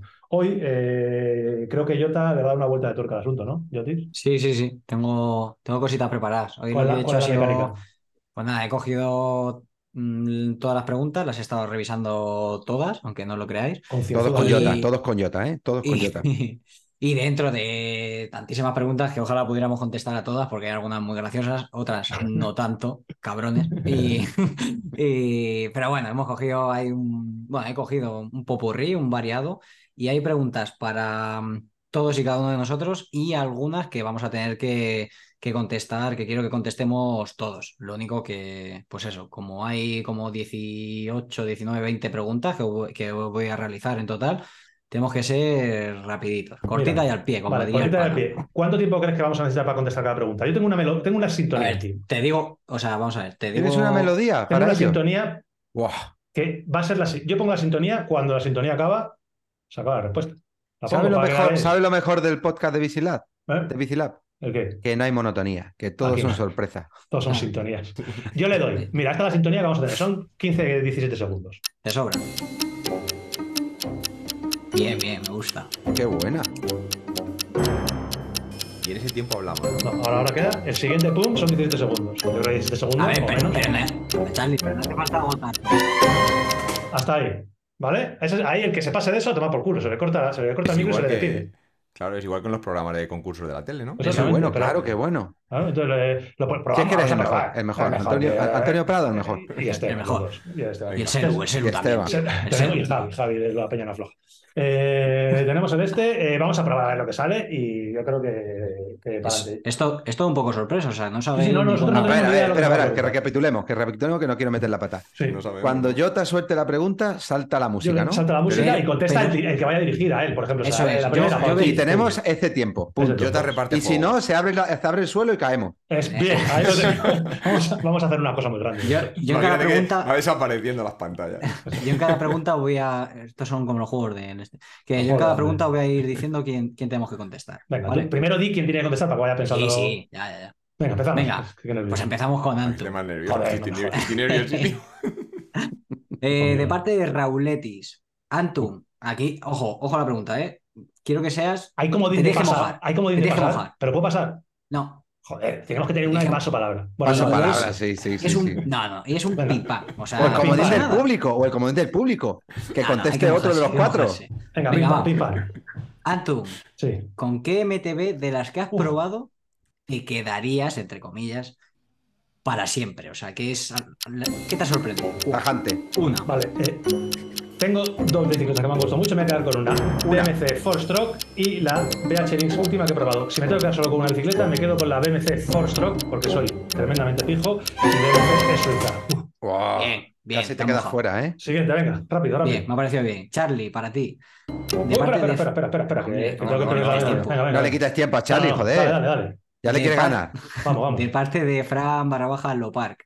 ¿Creéis que cada vez va menos gente a las carreras? ¿Se estará desinflando la burbuja? A ver, no, yo creo que lo que hay son muchas carreras. Entonces, eh, al final, pues hay que repartir eh, a la gente en unas y otras. Pero bueno, la afición al ciclismo va creciendo cada vez más. Vale, tiempo sobrado, macho. Bonus de, Perfecto, bonus de tiempo, tío. Seguimos, Bonus seguimos. de tiempo. Charlie, Charlie, nivel Dios. Podría haber contestado dos. Sí, sí. Hostia. Eh, joder, justo, sí, al tocayo, al Venga. panita. Eh, de parte de My Bike Speak. ¿Entrenar con vatios para novatos? Si tienes quien te lo gestione, sí. Si no, no vale para nada. Bueno. Cortita y al pie. Seguimos. Eh, Tan, perfecto. tan, oye, aquí no te, tú no te preguntas, tío. tan, tan, Vale, tan. joder, pero vamos a ver. Espérate, espérate. Perdona, perdona, perdona. Para Antum y me meto aquí en el carro, los dos. Tenemos que contestar los dos. Contestas tú primero. Esta flipas, o sea, bueno, los no, dos, va, los dos. no va a dar tiempo, o sea, bueno. Iván huevos con pan, muy, muy follow nuestro. ¿Cómo, cómo? Perdona, repite. Llevan huevos con pan. Joder, tú, un huevo con pan es lo mejor que hay. Iván. Iván, Viva mejor. Viva los huevos Pan fritos. Mismo. Eh, ¿Cómo limpiáis la bici teniendo un piso? No, ya es muy fácil. Yo, cuando no está mi mujer, la, eh, la meto en la ducha y le doy con la ducha.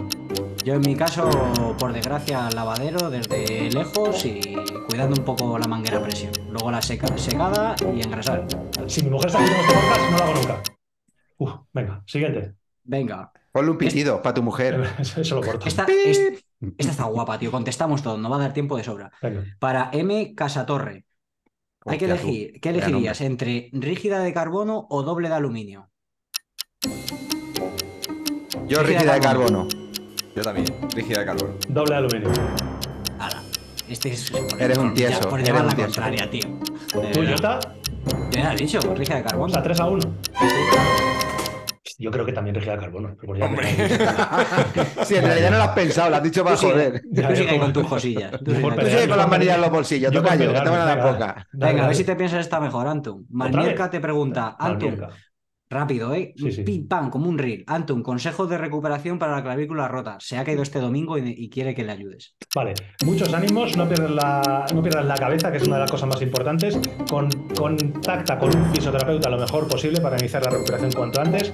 Ejercicios y en cuanto puedas subirte al rodillo porque la cabeza empieza a funcionar y la cabeza cura, la clavícula cura. Uf, ánimo, ¿eh? Y, y- y añado fuera de tiempo. Dale, Y a- así mueves la sangre y regeneras mucho más rápido. perfecto. ¿Este quién era? Porque los nombres. Malmierca. no- Malmierca. Marmierca, eso, pues ya no sabía si era el del huevo o el. No, vale. el de los huevos ya lo hemos contestado. Va, a ver, eh, un poquito ahí, hay que hacer un poquito entre serias y, y graciosas. Esta va para, para Antum, Charlie y para mí. Yo ¿Quién tuvo, de parte de Miguel FG14, quién tuvo más resaca de la boda del sábado? Jota. Eh. Jota. Jota, eh. Charlie aparece porque con el yo, continu- bolsito. yo continué la fiesta después. Ya Es está. que, eh, Como ha sobrado el tiempo, pregunto: ¿y quién tiene más motor en este tipo de Jota, competiciones? Jota. Jota. Es el líder. Ah, Vatio, vatio kilo, tú no sabes lo que mueve ese niño. Sí. Ojalá, Eh, ojalá en la Cataluña, tío, nos pusieran a todos de fiesta la- el día anterior. Eso sería precioso. Bueno, Sí, ¿tienes es la algún, crono, tienes por la algún ma- rival por que la conozco yo por mañana, ahí? por la ¿Tienes algún mañana. rival que conozco por ahí yo que te haría. No voy a decir nombre. Venga, dale. Eh, a ver, aquí un poco todos. Bueno, hay que decirlo. Modelo Pupu. Eh, Floriambo nos pregunta. Día uno primero, tío, porque si no los cuatro, no- los, los tres nos liamos. O que cada uno diga. Diríjaselo a Antoine. uno, tío. No, a mí no, a mí me han dicho muchas veces. Que no, es que, joder, que es que quieres saber qué focos usamos cada uno. Yo, venga, vale, pon el hostia, tiempo. Que no me acuerdo, tío. Foco en la- encima de la bici. Yo utilizo un Lelumia de 1000 lúmenes. Exposure. Yo lo mismo que Jota. ¿Y Antun? ¿Antun? No me acuerdo. Lo tengo- no me ha dado tiempo a ir a Vale, buscarlo. No me ha dado está, tiempo, no- lo tengo no ahí y luego lo dejo en las esas. Muy guapo el mío. Re- recalcamos que lo- los de los tres son el del típico con batería integrada, Sí, carga por USB, etcétera, Eso es. etcétera. ¿vale? Lo que sí Eso recomiendo al que se compre un foco, que se compre un foco bueno Sí, y sí, que se lo por compre favor. solo. Porque Sí. si lo que quieres que le vean, se puede comprar cualquier mierda. Eso Pero es. si lo que quieres ver, montar en bici, disfrutar y que no tenga ningún tipo de consecuencia. Cómprate uno bueno, te lo compras una vez y la diferencia es alarmante. O sea, Sí. puedes bajar por cualquier sitio, Total- por cualquier, sendero Totalmente, trialera. totalmente de acuerdo. Yo comparto la misma opinión porque yo empecé justo haciendo el error ese y me di cuenta que no era así. Bueno, eh, Antonio Ortiz. Raúl, eh, esta la he elegido para ti. Raúl Folgado pregunta que cuándo recomendamos usar eh, cubiertas de 2.25 y cuándo 2.4. Pues dependiendo del terreno, yo en principio con 230 voy de momento sobrado. Tienes que tener en cuenta que esté la llanta adaptada a neumático de 240 y que lo que vayas a correr sea un terreno muy exigente, si no, no te hace falta 240.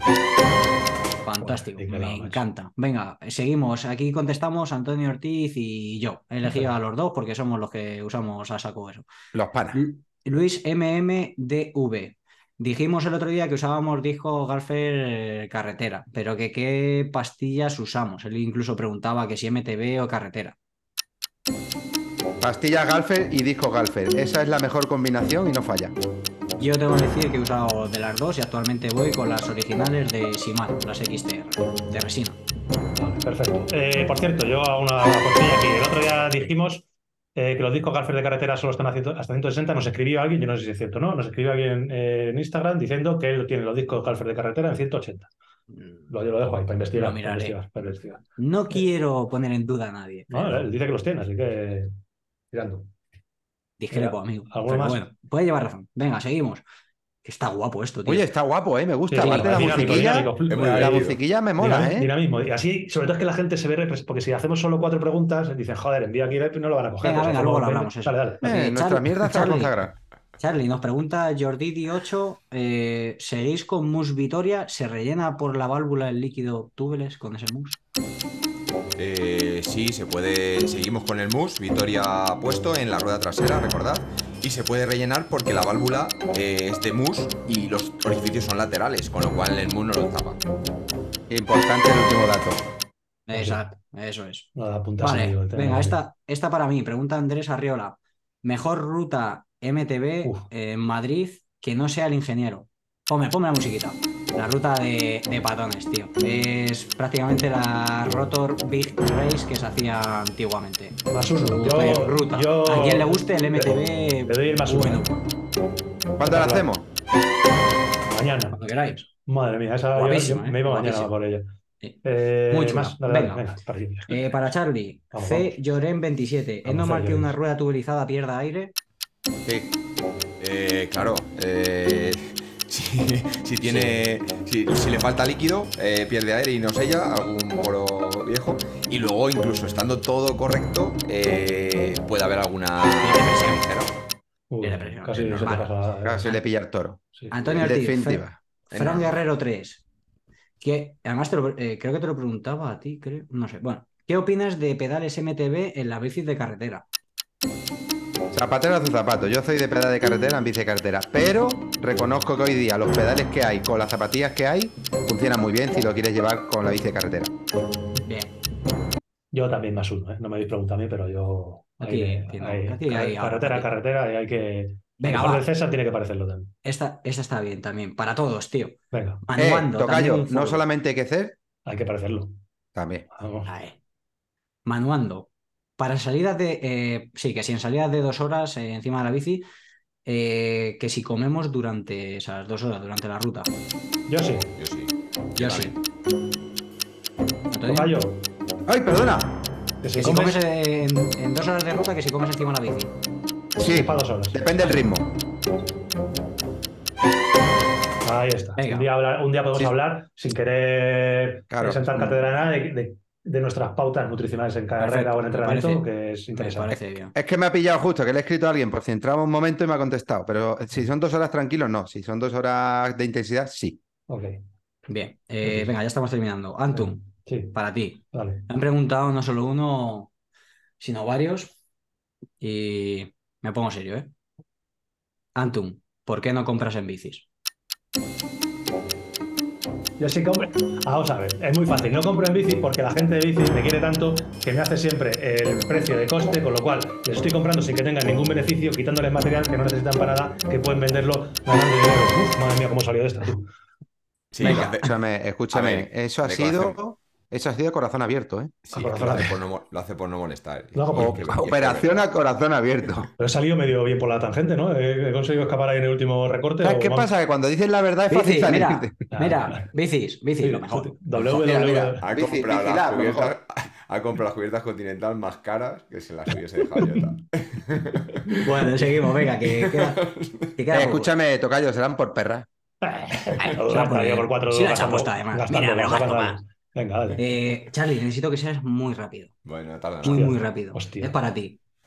Ser, eh, Sergiag88 pregunta: ¿es normal, es, perdón, ¿es normal romper el eje de la rueda trasera, de la rueda trasera en trozos sin haber tenido una caída y estando bien engrasado? Joder, ¿Verdad que me ríe? A ver, no es algo habitual, pero es algo que puede, es algo que puede ocurrir aunque no haya recibido ninguna caída o un impacto. Eh, eso se llama fractura por fatiga, ¿vale? Y ocurre mucho en ruedas de gama baja o en gama alta por, por mucho uso. Fatiga o Perfecto. estrés. Ah, está, está bien. Quería decir, déjame, déjame terminar. Eh, Ah, eh, toma por culo la regla del juego. Fuera, que se Venga, caiga, No, no, no, no, Charlie. No, no, no, no, no, no, no, no, no, que no. Te, caes al foso. Entonces, a ver, la, fati- la fatiga, bueno, pues sabéis lo que es, fractura por fatiga, que es eh, muy- durante mucho tiempo muchas flexiones. Mm. Eh, por ejemplo, en, la en las e-bikes esto ocurre más frecuentemente, porque las e-bikes pesan bastante más y entonces al final pues sufren más. Y lo que hacen muchas ruedas que ponen especial para e-bike. Simplemente lo que hacen es cambiar el eje trasero de aluminio por uno de acero que va a aguantar mejor esa fatiga. Perfecto. Muy bien. A ver, si se parten eh, 4 o 5 trozos, eso no es normal, claro. se Os parten por un sitio. Os prometo que ya casi casi estamos. Eh, eh, Antonio Ortiz, eh, esta te la he dejado para ti, porque además nos queda poquito ya y yo ya estoy nervioso. Nos pregunta David.trf, nivel técnico de Cataluña by Race. Ocho y medio. All right. Muy fácil, ¿eh? Las contestamos. Bien, Eh, ¿Queréis apostillar vosotros? Que os quedan 10 segundos. ¿no? ¿No? No ¿Estáis de acuerdo? ¿8 y medio? pero- ¿8 y medio le dais bien? Sí. Vale, 8 y medio, perfecto. No, No, quizá un poco menos. No sé. Ahora que se ha pasado el tiempo, vamos a ver, te da 20 segundos. Ya, pero casi no cuenta mi respuesta. Nada, le he dado, le he dado el ocho y medio. Le hubiese dado un ocho, pero el ocho y medio por algunos pasillos que hay un poco más, pero nada, bien, ocho y medio. Que para todos. Para la sí. mayoría de los No, mortales, no es ocho y súper, medio. súper, no. No. Bueno, y las tengo numeradas, ¿eh? 19 y última. Vale. Eh, no es, no es una, una pregunta al uso, pero que, la quiero dejar para, para lo último. Nacho García ¿Para quién Molina, va? ¿Para quién va? para todos. Vale. Nacho García Molina empieza la pregunta con, atentos, ¿eh? Vamos. ¿La audiencia? Ah, lo La mejor. mejor. Lo mejor. Lo No, la audiencia. La audiencia, lo mejor. Lo mejor. ¿Y cómo se llama? eh? La ¿Cómo se mejor. llama? Nacho García Molina. Nacho. Nacho García Molina. Nacho García Molina. El mejor, el mejor. El mejor. El mejor que hay.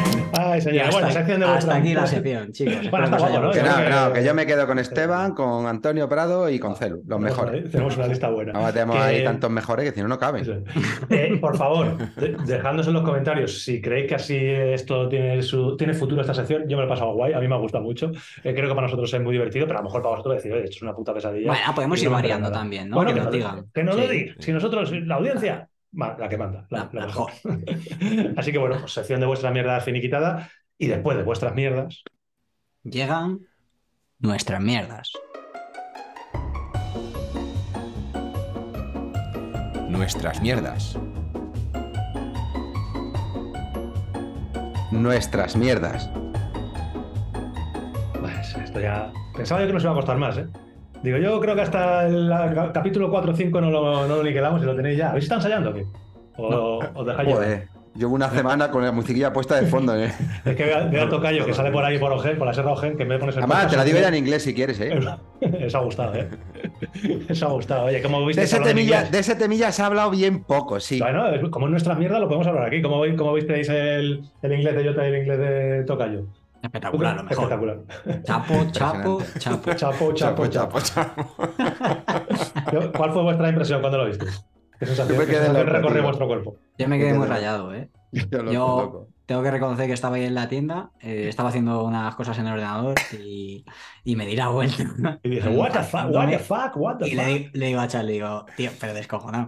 Le digo a Charlie, por favor, escucha esto. Claro. Dice, pero si es lo del podcast, digo, por favor, escúchalo. Porque claro, yo mandas el vídeo y, y lo empiezas a reproducir digo, bueno, digo, pues ha cogido para hacer la coña, ha puesto ahí a alguien hablando en inglés, tal. Escucho dos segundos más porque me quedé un poco rayado, digo, esa entonación me suena, digo, ¿qué coño? Digo, si es que soy yo Sí, soy yo. hablando en inglés. Yo que estaba con una bici liado, igual estaba oyendo a Jota hablar inglés y digo, pero ¿qué esto que No, no, perdona, hablando perfecto Muy bien. inglés. Perfecto inglés. Qué buenísimo. Está guapo, está guapo. Ahí en ese Perdona, momento, perdona. de Wisconsin. Y, y- y el Ibas a, ibas a preguntar de dónde era en inglés, ¿no? Sí. Pues ya te lo he dicho yo. y el tocayo chapo, chapo, chapo. Yo, yo la, la verdad que luego yo lo estuve ahí dando vueltas y digo, que tú fíjate, ya sí que no te puedes, no te puedes creer nada. O sea, que ya no te puedes creer ni un vídeo, ni un discurso, ni una foto. no, ya colocan, ya- colocan claro. fotos haciendo surf, da igual que seas quien seas. Eh, cuando hagan un discurso. Claro, yo creo que, no, que puede ser algo. Es que mucha gente es que da miedo la inteligencia artificial.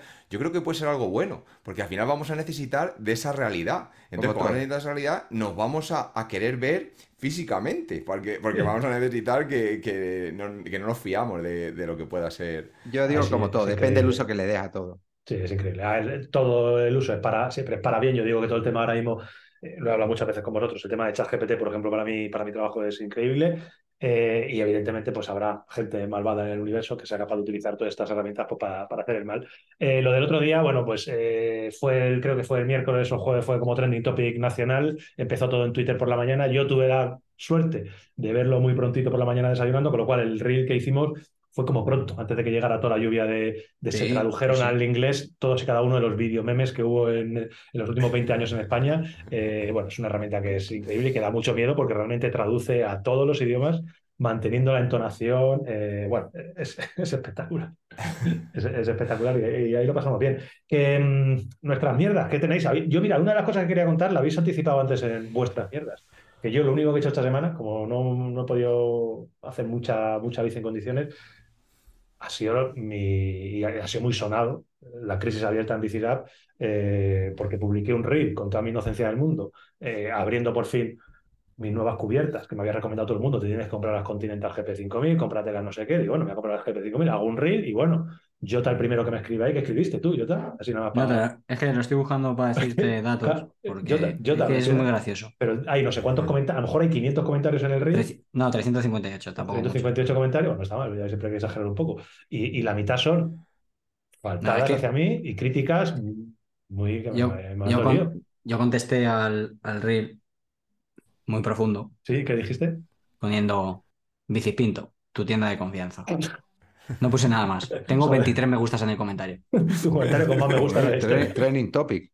Claro, y ah, en la historia, para los que no hayan visto el reel, simplemente es que abro el reel y el reel es, una caja de, de por vilas y encima sale, sale de por en primer plano, como si estuviera pagándome las putas cubiertas. Eh. Y entonces es gracioso porque Jota y Charlie en la tienda tienen la, las mismas Es que la gente no sabe que de por vida está a punto de hacerse con bicis pinto. No, al revés, al revés, al revés, al revés, al no se olvida. Bicilab va a comprar de por vida. le, le hemos hecho una OPA, hemos hecho una OPA a, a, a de por vila. Mira, además, además hubo una persona que, que le dolió, le dolió mucho más a mí. Mucho más que a Se ti, llama- hubo gente más Voy a dolida. decir el nombre, voy a decir el nombre porque es público. Danialberto.montiel ¿Y qué dice?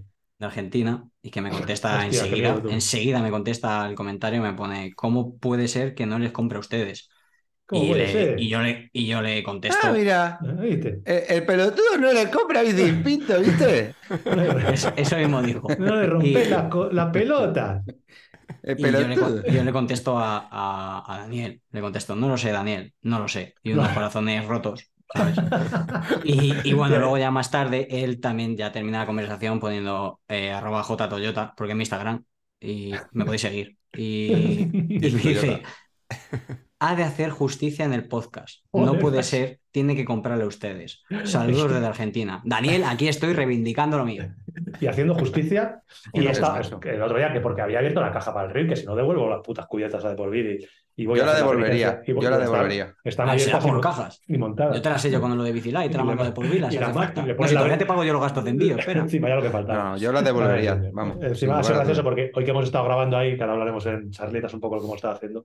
Claro, tienen ahí en primera. Que yo creo que no las tenían, te lo juro, Tocayo. Yo creo que antes no tenían Ah, Continental. Y todos han los cogido, tipos, la han marrón cogido, clarita, han la cogido el viernes y han, 28, han hecho un 25. pedido nomás que para tocarme los huevos.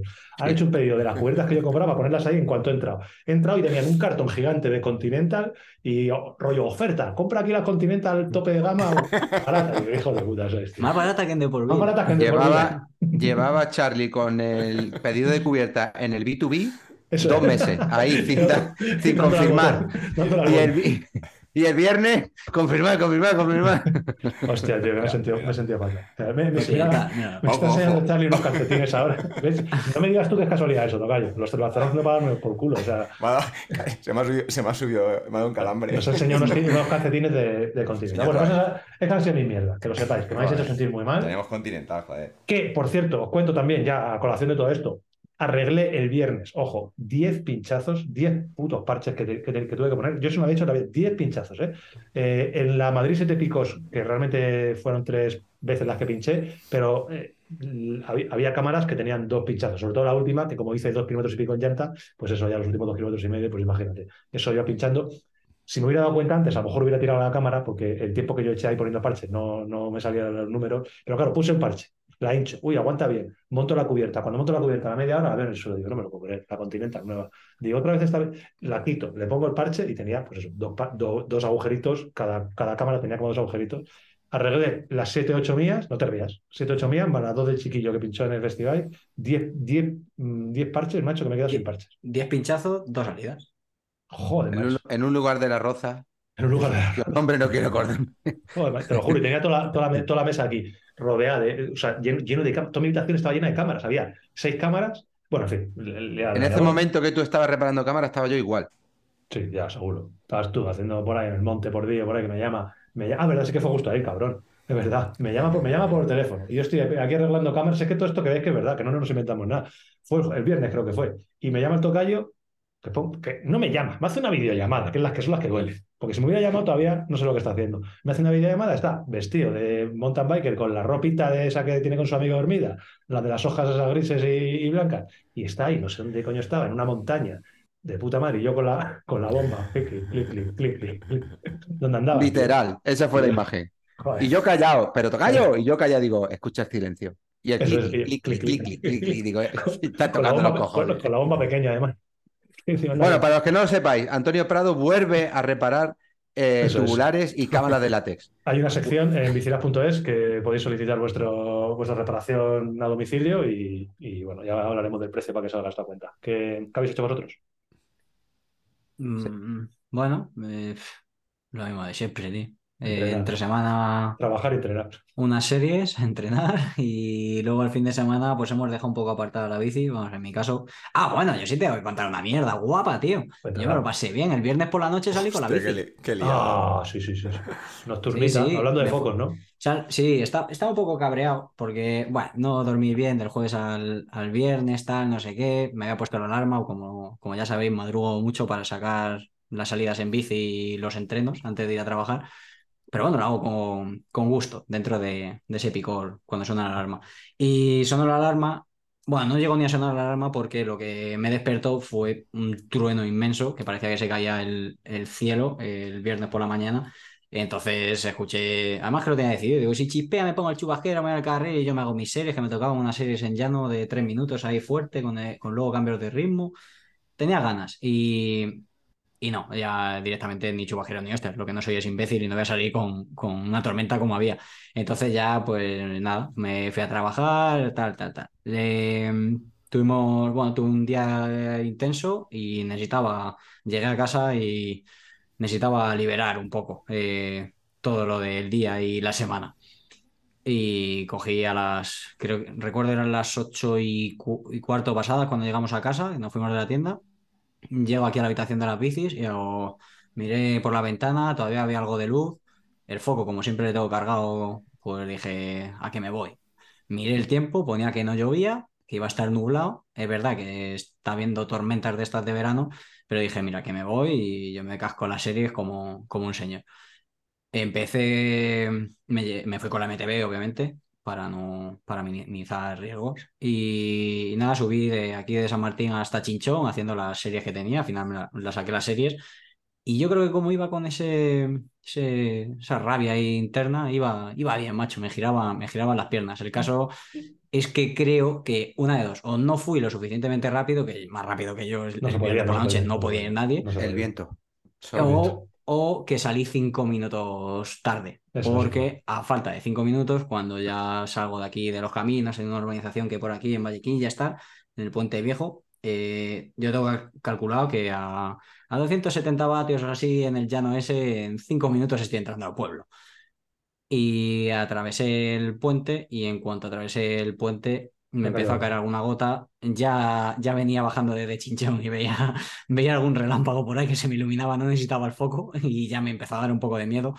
Y cuando llegué ahí a la, a la carretera empezó a caer la eh, gotas y enseguida me puse el, el chaleco, el chubasquero y no sirvió de nada porque en cinco minutos se me derrumbó el cielo encima.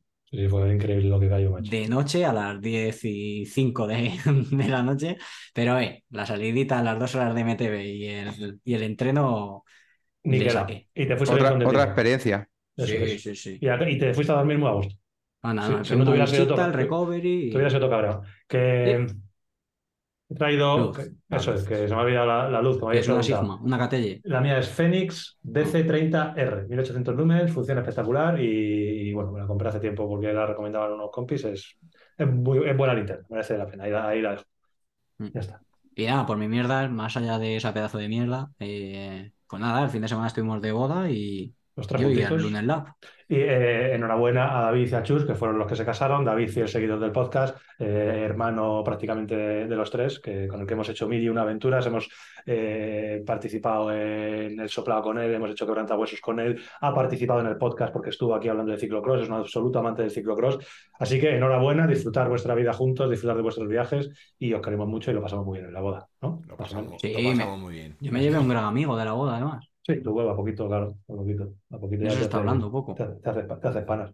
Ah, coño, ¿verdad? Es que eso fue un momento muy guapo. Eh, claro, es que vamos a No, ver. contarle, con- Ya, contarlo, porque contarlo. esa el tocayo no se la sabe. Eh, nuestro amigo Dave se casaba con, con su chica Chus, con la que lleva ya bueno, muchos años. Desde, de hecho, yo conocí a Chus cuando hice eh, Maratón Bajo Tietar 2014, a lo mejor debió ser, o 15, no sé, el año que. La primera edición El Maratón Bajo 16 Tietar. seguro que no era. ¿Cuándo fue el primer año? El 16 seguro que no era. No, no, el 16 no, porque ya estaba. Pues el 15 o el 14 fue 15, cuando. El el 15 creo que 15. fue la primera edición del Maratón Bajo Tietar. Ese día recuerdo que conocí a Chus. Y bueno, pues se casaron el otro día. Chus es, a ver, aquí estamos hablando de deportistas de élite. Los, los cuatro somos deportistas de, pues, de lo mejorcito que hay en España, pero Chus está a nuestro nivel, habiendo participado por lo menos en dos Juegos Olímpicos, si no me equivoco, porque era la portera de la selección española de, de hockey hierba. Eh, sí, eh, sale- está en Eurosport comentando de vez en cuando y dentro de su entorno de amigos, pues también hay globerillos y tal, hay deportistas. Y entonces estaba eh, José Javier Hombrado, José Hombrados, portero de la selección española mítico de, de balonmano, doble J, que evidentemente se acercó a nuestro J y le dijo, oye, J, tú eres J, el de Bicirap, y le troleé un poco, tú eres J, el de Bicirap, y, Jota, que estaba más o menos ahí puesto en alerta, porque le dije, oye, mira quién está ahí, que está ahí doble, eh, que está doble J, y, y entonces ya pues se pusieron los dos, doble J Hombrados y, y J Toyota, los tres se hicieron, lo- las tres J se hicieron una foto, No, vino a pedirme una foto, ¿eh? sí, sí, literal. Vino a pedirme la foto. Puede ¿Doble J, doble J? Doble Sí, J, eh, claro, José, José Jambrados, José Jambrados a, a J Toyota, JJ a J. Hostia, qué lío, tío, se me estaba durmiendo la lengua, ¿eh? Ya. Que puede, puede que sea el doble de alto que tú, más o menos. Doble J, sí. Hostia, literal, es doble. Es el doble de J, pero de grande. No Literal, de vale. que. Sí, así que bueno, se hicieron una foto, tuvimos un Parece- muy, muy gracioso. Y, y nada, bueno, pues eso, eso tuvimos. Em, Tocayo, ¿tú qué has hecho estos días, aparte de darme envidia por ahí? Pues esta semana entrenar. Entrenar y utilizar mucho la gravel, porque además, como ha habido. Joder, gravel, Había, mejor. antes, había mejor. antes, antes del podcast de la semana pasada, había esa, esa mm, de hater, ese Sí. rinconcito. Sí, he dicho, Bien. pues nada, esta semana a Gravel. tomar por culo. Grave. Y, y, joder, me he hecho unos rutones, vamos, he, salido menos ayer, que ayer salí también con un seguidor del podcast que, Fran, que, que- que echamos Un día. Fran. un saludo, es un crack. Además que es un crack, vamos, no lo digo porque hicimos mountain bike tres horitas por aquí, por toda la Sierra de Ojén, luego nos fuimos a la zona de Pula, que también está, son dos terrenos diferentes, pero echamos un domingo muy bueno con la mountain bike. El resto de días, toda la semana, grave. El otro día, el miércoles creo que fue, martes o miércoles, me hice un rutón de casi cinco horas con Luis, que él iba con la mountain bike porque estaba para el Campeonato de España y quería hacer muchas horas de bici montaña para sentirse cómodo en ella. Y yo la hice con la de grave porque prácticamente era todo pista. Hicimos un rutón exagerado, casi cinco horas de gravel, pero para quitarse sombrero. Eh, lo que siempre digo, la salida de ayer que hice con Frank no podría hacerla con la bici de gravel en la vida, porque sí que íbamos buscando intercalar pistas con sendero, con la, la mayor parte de sendero posible. Sin embargo, la que hice el otro día con Luis, cuando me dijo el plan que tenía, pues no lo hubiese hecho nunca con la bici de montaña yo, porque para mí era un tostonazo y un aburrimiento. Entonces, en este caso, pues la hice con la de gravel, me lo pasé teta, y lo mejor que tiene es esa capacidad de improvisar, como siempre digo, y, y de mezclar carretera con asfalto, pues perdón, pistas con, con asfalto, eh, zonas más rotas, zonas menos rotas, pero hacerlo todo más o menos bien y, y divertirte. Y, y ayer era por todo lo contrario. Y el otro día cuando llamé al tocayo, pues una vuelta típica que tenemos aquí, que desde hace, pues desde que empezó el mountain bike y empezamos a montar, que eran como unos 40 kilómetros, que es la vuelta a la Verca Icona, es prácticamente una circular, y es todo pista. Desde hace unos años aquí, pues esa vuelta la han arreglado las pistas y han quedado impecables. Y cuando empezamos hacíamos la vuelta con la bici de montaña y las pistas estaban un poco más estropeadas y sí que tenías que ir a de aquellas con las bicis que hablamos siempre de 26, los frenos de juguete y las cubiertas de mentira, pues había que ir un poco más en tensión, pero ahora con una bici de 29 y con las pistas arregladas, pues es otro tostonazo y lo hago con la de gravel y me lo paso teta y, y me cunde. Y son dos horitas y pico de vuelta por un entorno increíble y, y todo pista. Así que un poco ha sido mi Mira, semana. chicos, eh, esto es lo que dice el tocayo en abierto. Eso es lo que dice aquí para el público en general. Me manda el otro día un WhatsApp y me dice, textualmente, leo, ¿eh? Tocayo, tienes razón con lo del gravel. Menudo tostón esa bicicleta. Si no fuera porque me obligan, no tocaba la bici ni con un palo, me dice en un WhatsApp. ¿Eh? ¿Se puede confirmar eso? Eso lo ha sacado de la IA. La IA. Eso es Así- ChatGPT, ese no que soy yo. sepáis que así funciona la fake news, ¿eh? Así funciona la fake news. Esto lo pones ahí en el S y para adelante. Sí, sí, el tío se lo pasa Mira. bien y cuando me llamó el otro día estaba ahí con la, son- con la sonrisita tonta esa que se le pone a él con la bicicleta. Además, como estamos con el rollo de gravel y los haters y el uno sí, el otro no, que cada uno elija lo que quiera, alternativas hay muchas y para eso están, para elegir. Nadie obliga a nadie a comprar una bici de gravel, el que la compras porque quiere y el que la tiene y disfrutas pues ya sabe lo que es y lo que te aporta. Pero casualmente el otro día me acordé y les mandé un vídeo de, de hace pues, cuatro años, cuando sacamos la primera bici de gravel, cierto, la primera es. Gravel X. Y fue un vídeo que además lo voy a contar aquí abiertamente. Estábamos en, en Festibike, en Madrid, y salía la bici. Y entonces, pues claro, mm, estábamos cenando, una cena con todos los comerciales, la gente de marketing, y digo, ¿pero se va a hacer algo para promocionar la bici? No, en principio no. Y yo digo, joder, pero vamos a hacer un, vamos a sacar una bici al mercado y, y no se va a hacer nada más que ponerla en el catálogo y que los comerciales vayan a la tienda y la muestren. No habíamos planteado nada. Y entonces en ese caso le digo a, a María, digo, María, mm, ¿me dejas hacer- un vídeo y yo te lo doy mascado? Bueno, venga, haz lo que quieras. Y con mi colega Salva Moreno, que ya he hablado muchas veces de él, pues yo tenía una idea en la cabeza, se la transmití a Salva, le dimos forma y el vídeo que está ahí, que lo puede ver todo el que quiera en el canal de BH, de hace cuatro o cinco años, es una cosecha propia de, de él y mía y de lo que realmente yo pienso del grave y de las posibilidades que te, que te da el grave. Mola, Entonces, mola que- mucho verlo que porque es un vídeo que eso, que tiene cuatro años. Lo voy a dejar en, voy a dejar el enlace en, en la descripción del podcast. Lo tengo aquí apuntado, así que lo- lo- esta vez no se me va a olvidar. Echarle Pues un ojo porque merece, merece la pena verlo y, y sobre todo a toro pasado, ¿sabéis? Porque si Eso, lo ves, eh, si lo es. ves que es un vídeo de hace dos meses, pues bueno, pueden, pueden entrarte las dudas con nos obligan, nos obligan, nos obligan. Pero cuando lo ves así con una perspectiva ya un poco temporal, creo que merece la Y que es pena. Cosa mía, ¿eh? que no Sí, es sí, nada. no- en ese guion, de verdad, ¿eh? lo tengo que decir abiertamente porque es así. No hay ninguna directriz por parte de nadie. Es algo que yo tenía en la cabeza, las ubicaciones, Salva no conocía ninguna. Todas esas ubicaciones son mm, cosecha propia, nadie me ha dicho que hay que ir ahí. Algunas Salva ni siquiera las conocía. El texto yo le di forma y, y, o sea, yo tenía en la cabeza y Salva me dijo para darle un poco más de forma. Y, y el vídeo es lo que dice Antonio. Es un Sí, vídeo vale. de hace cinco años donde nadie me ha dicho lo que tengo que hacer. Lo mandé, se colgó y ahí está. Sí, Eh, ojo. expresa muy bien lo, senti- lo que sentiste al probar la bicicleta. Entonces es como expresaste tus, tus sentimientos en ese momento. Pero sobre todo esto, ¿eh? es, eh, verlo con los ojos de que está hecho hace tiempo, o sea, que, que tiene, que Eso tiene es. unos años. Que, que hablando de Salva, ¿por qué no un día le dices que se venga, tío, un ratito a charlar? Porque él tiene muchas cosas que contar relacionadas con el ciclismo, con, con todo, y, y es un tío tan majo que aunque fuera a hablar de, de- de pesca, pues seguro que nos entretiene. Salva es un tío muy divertido y cuando Claro. se siente cómodo te puedes reír mucho con él. Y aparte tiene mucho, mucho mundo Sí, porque lleva muchos años viajando y, y vinculado al, al ciclismo y desde hace ya cuatro, cinco, seis años, no me acuerdo, cinco creo, de forma oficial es el, es el filmmaker del equipo Canon del, de MTV.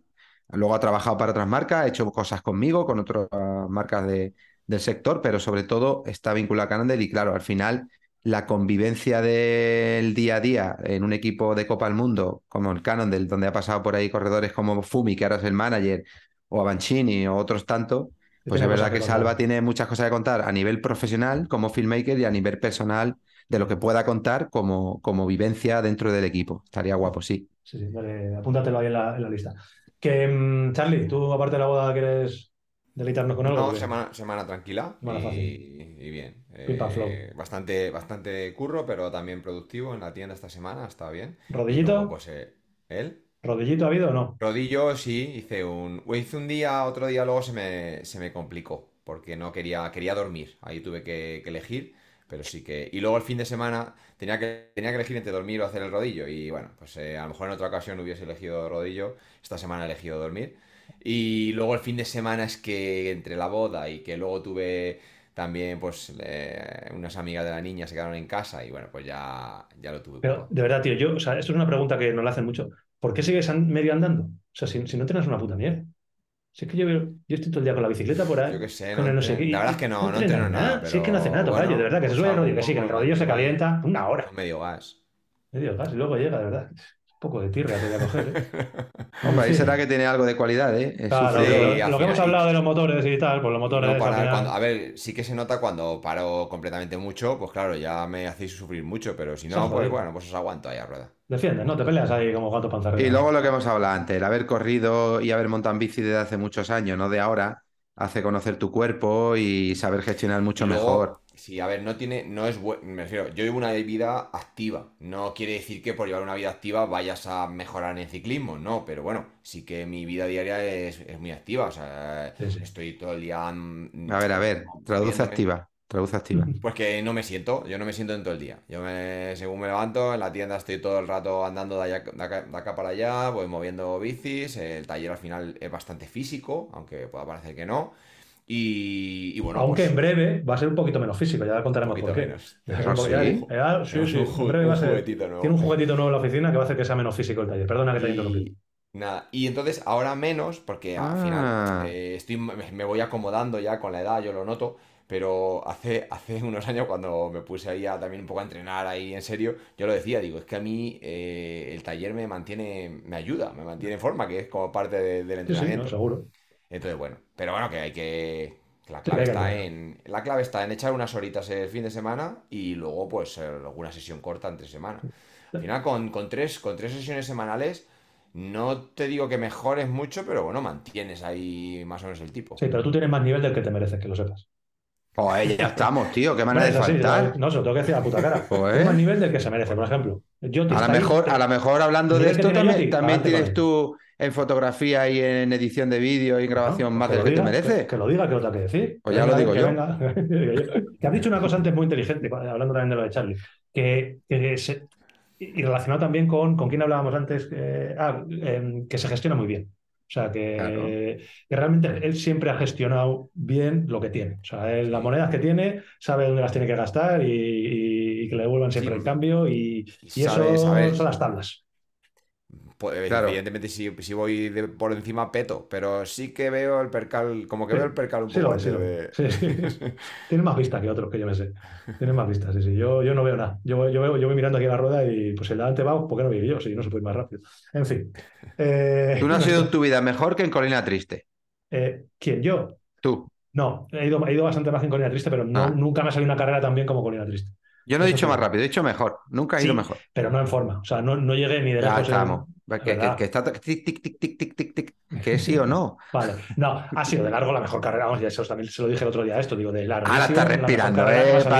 Ahora está con mucha respirando. diferencia.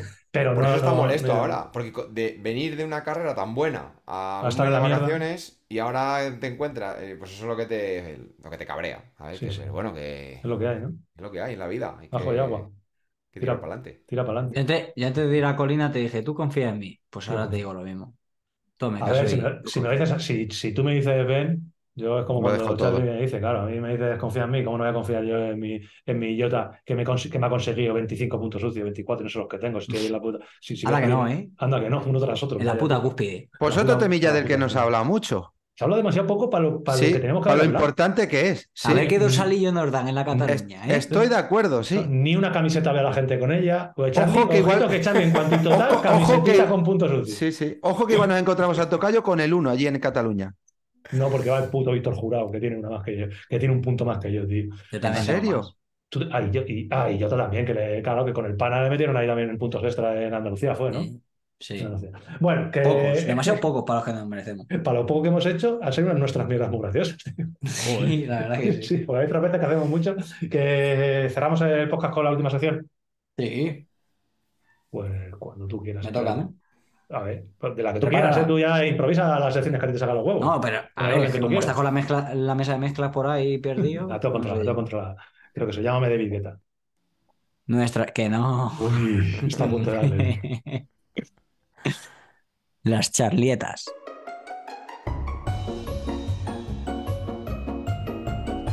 Las charlietas. Las charlietas.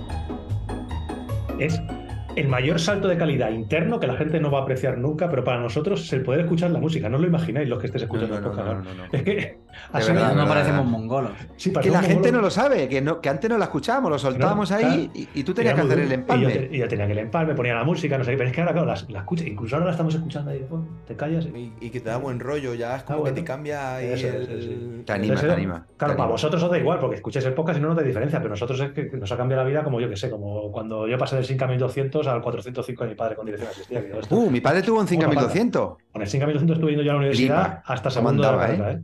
¿Cómo andaba eso tú? Cuesta abajo era increíble. Buah, Eso tenía cuatro una- motores en V, cuatro, eso- cuatro cilindros sí, en V. Sí, tenía, no sé cuántos cilindros tenía. Alguno tenía. Eh, Sinca 1200 en azul, matrícula 6517, ahí la digo CX porque está en el. Anda de que, Guace. anda que ahora con el Grenadiers, flipa. Hostia, bueno, me, me he comprado un Grenadier, no, broma. Eh, te- pero tenemos. No, pero tenemos un colega que te ha comprado tenemos- uno, ¿eh? Tenemos un compañero con el que corremos muy a menudo que aparece con todos sus huevos con un Grenadier ahí, fomentando el ciclismo de base. Ahí está. Además, ha comprado el Grenadier solo por eso, por, Claro. por, por- por apoyar al, al ciclismo. Eso. Media nómina de Carlos Rodríguez la está pagando nuestro amigo, que no decimos quién es, él lo sabe. Una- El un otro- abrazo, te queremos. El otro día le mandé dos bolsitas Spicer Lee. Eso está. no para, para el Grenadier, para el Eso, Grenadier. una para la bici y otra para Grenadier, por si pincha, Sí, ¿no? sí, sí. unas mechas, la cuesta. Claro, Una M y una S. Sí va a venir a Wildland con nosotros, pero al final tiene otro, Tiene otros otro evento. Sí, que me parece Es fatal. que, o sea que- es que no tiene, aparte de. Grenadier, tiene una agenda muy complicada es- este, este amigo que tenemos. Le digo, es- le digo el viernes por la tarde, le digo, porque el sábado quería salir con la bici de, de gravel, vuelvo a tal, Joder, y le pongo, y, macho. y- y está ahí que si va al mundial, que si no va al mundial de máster. Mañana, mañana salgo con la bici de gravel, quiero hacer esta vuelta. Y me dice, mañana no puedo, el domingo sí. Y tengo un campeonato de golf. Digo, si es que no puede ser, vete a todo. ¿Un campeonato de golf? Pero tú sabes por qué no va a Wildland. ¿Tú sabes por qué no va a Wildland? Porque va- tendrá un partido de petanca o algo. Que se va, que se va a no sé qué parte del mundo por ahí perdido a, a- a esquiar, que tiene esquí, dice. Digo, pero bueno, digo, ¿cuáles son las prioridades? ¿Cuáles son las prioridades? Va, tiene un centro de gravedad bajo y corre la hostia en el esquí, ¿eh? Es una máquina. Es una puta máquina. le Un abrazo, muchísimo. amigo. Te queremos muchísimo. Eh, a ver, charletas, sabéis que hablamos de material, hablamos un poquito de mecánica, de talleres, de todo un poco. Hoy nosotros tenemos la cabeza llena de, llena de mecánica, ahora os contaremos por qué, pero antes de eso, de manera súper, mega, ultra breve, Charlie nos ha recordado que llevamos mucho tiempo, porque la semana pasada no tuvimos tiempo, sin hablar de lanzamientos de bicis. Ha habido muchos lanzamientos de bicis últimamente que merece la pena por lo menos mencionar eh, así por encima. No vamos a entrar en detalle porque por lo menos yo no tengo mucha información, pero ha habido tres lanzamientos bastante gordos eh, en el último mes, y medio aproximadamente. Eh, Trek ha modificado la Supercaliber, ha pasado de la Trek Supercaliber primera que salió con ese ISOS Trus o como leche se llame, a, la nueva Trek Supercaliber eh, Berria ha sacado también un nuevo modelo bastante pintón y revolucionario, ¿no? De la, de la doble suspensión. ¿Es la Maco? Berria Maco, ¿no? Berria Maco, sí. Ahí estamos. Y luego una de mis bici favoritas, que no he podido probar en condiciones, la he probado pero no en condiciones, es Mondraker F Podium. Mondraker ha sacado también eh, la evolución de esa F Podium. Eh, son tres bicicletas muy vendidas en España y tres bicicletas que no sé si queréis hablar un poquito de, algo de ellas, de cada una, o simplemente mencionar que han, sacado modelo nuevo y que tienen buena pinta muy diferentes las tres en todo. Sí, bueno, eh, por orden de, aparición, la, la, Trek Super Caliber ha pasado de 60 milímetros a 80 milímetros con el mismo sistema el de amortiguación, el ISOS Truth. Ha, cambiado, ha cambiado a marca de amortiguador, de Fox ha pasado a, a RockShox y luego ha hecho una actualización en la tendencia de, todas las marcas, pues un poquito más de ángulo de dirección, el tubo superior un poquito más largo, el, el reach un poquito más largo. Y, bueno, pues buscando ese eh, que sea un poquito más absorbente. Respecto a la cinemática, pues en principio es un poco más lineal, o sea que no solo tiene 2 centímetros más, sino que, que son más aprovechables. Y, pero bueno, se sigue manteniendo como una de las más. Mm, Detallitos de calidad, como el lateral trasero que, que pasa ya, que pasa a la vaina. Yo a fondo me he dado una vuelta a la manzana, o sea que a fondo. O sea que no, una ruta con la Supercaliber no has hecho, ¿no? No. Es una bici que siempre me ha. O sea, nunca la he tenido ni de lejos en mi lista de, de potenciales de bicicletas porque es un concepto, sobre todo el anterior, que no entendí nunca mucho salvo a nivel estético, que me parecía espectacular. Y no la he podido probar bien, y eso que he tenido compañeros que sí que la han tenido, pero no la he probado. Esta nueva, pues bueno, sigue manteniendo esa estética tan, tan integrada, tan limpia, que a mí personalmente sí me parece muy bonita. Está muy chula. Y sí que va un, poquito, un, poquito más, un pasito más allá. Como dato no han integrado los cables por debajo de, la potencia, como si han hecho tanto la Mondraker como la, como la Mako. Y bueno, se mantiene con el cable lateral, que también es una cosa, bueno, pues que estéticamente eh, mola mucho, pero bueno, hay ciertas reticencias por parte de, pues, a la hora de hacer el mantenimiento, la mecánica. Bueno, eh, yo que nosotros que las tocamos y que las desmontamos, eh, yo creo que merece la pena el precio a pagar por lo guapo que está, pero bueno, eh, no todo el mundo, vamos a hay gente que, lo prefiere el cable con entrada lateral. Un apunte que, que no sé si no sé si lo escucha mal, creo que lo hemos dicho al revés, han, cambiado el amortiguador a RockSox. Sí, lo, hemos, dicho bien. Sí, lo ha comentado Charlie. Pero que ha cambiado a RockSox. Yo a lo mejor dice que lo has dicho al revés, yo no me acuerdo cómo es, pero sí, ha cambiado a RockSox. ahora es RockSox. Claro, por eso, que ahora es RockSox. Antes era Fox, hemos pasado de Fox. Eso es, vale. Por si acaso lo he dicho bien, pero bueno, puede ser que no. Vale, vale, vale. Eh, eso en cuanto a la Trek, la, la Berria, pues bueno, el gran, el gran toque que tiene la Berria es que eh, siguiendo un poco la tendencia que, que empezó Scott después de comprar eh, Boy, creo que era la marca que empezó con los amortiguadores ocultos, pues este año Berria tiene también un amortiguador totalmente o prácticamente oculto. No sé si sabéis cómo han hecho para regatear el tema de patentes, etcétera. ¿Tenéis alguna...? Sí, yo creo que, con, la, con la tapa, al final, eh, lo, lo, que han hecho es como el amortiguador realmente no está dentro, sino que el tubo superior el tubo vertical eh, es, está como abierto, ¿vale? Por, ambos, por ambos lados y por la parte delantera. Entonces, al no estar totalmente encerrado, pues les han otorgado la, patente, algo así. Eh, luego lo tapan con una tapa, pero no, está dentro. Eh, bueno, la verdad es que está, está, bastante, está bastante chula. Ahí en esa tapa ponen el segundo portavidón, que bueno, pues era lo que buscaban, que tenían el, amortiguador en posición vertical y no, no podían poner el, el doble portavidón. Y, bueno, a nivel de, de geometrías, tal, pues también la han actualizado, ¿vale? Ángulo un poquito más lanzado, un poquito, es un poquito más de reach, eh, tendencias. Los, los cables siguen por debajo, que además Berria fue pionera en lo de meter los cables por debajo de, la potencia. Y bueno, yo lo que veo, sin haberla probado y tal, eh, que comparándola con la Scott, que sería un poco la, la inspiración, que habría que ver cómo la tapa trasera, eh, cómo se comporta con, con un poquito con el barro, ¿vale? Eh, tanto el pivote principal como el pivote de la bieleta que actúa sobre el amortiguador van con unas protecciones plásticas bastante chulas y bien trabajadas, pero eh, lo que es la bieleta superior, en las fotos, parece que, que no está totalmente cubierta, ¿vale? No sé ahí eh, para el tema de barro y tal, pero bueno. A ver, cuando llegue, cuando llegue cuando una la veamos, le cuando la veamos físicamente, pues bueno, ya la, la inspeccionamos a fondo. Prácticamente Y- parece bonita, Sí, funcionalmente hay que Mm. probarla. hay que Visu- probarla. Eh, visualmente, visualmente yo lo que veo es una mezcla entre la Scott Spar y la Olimpia.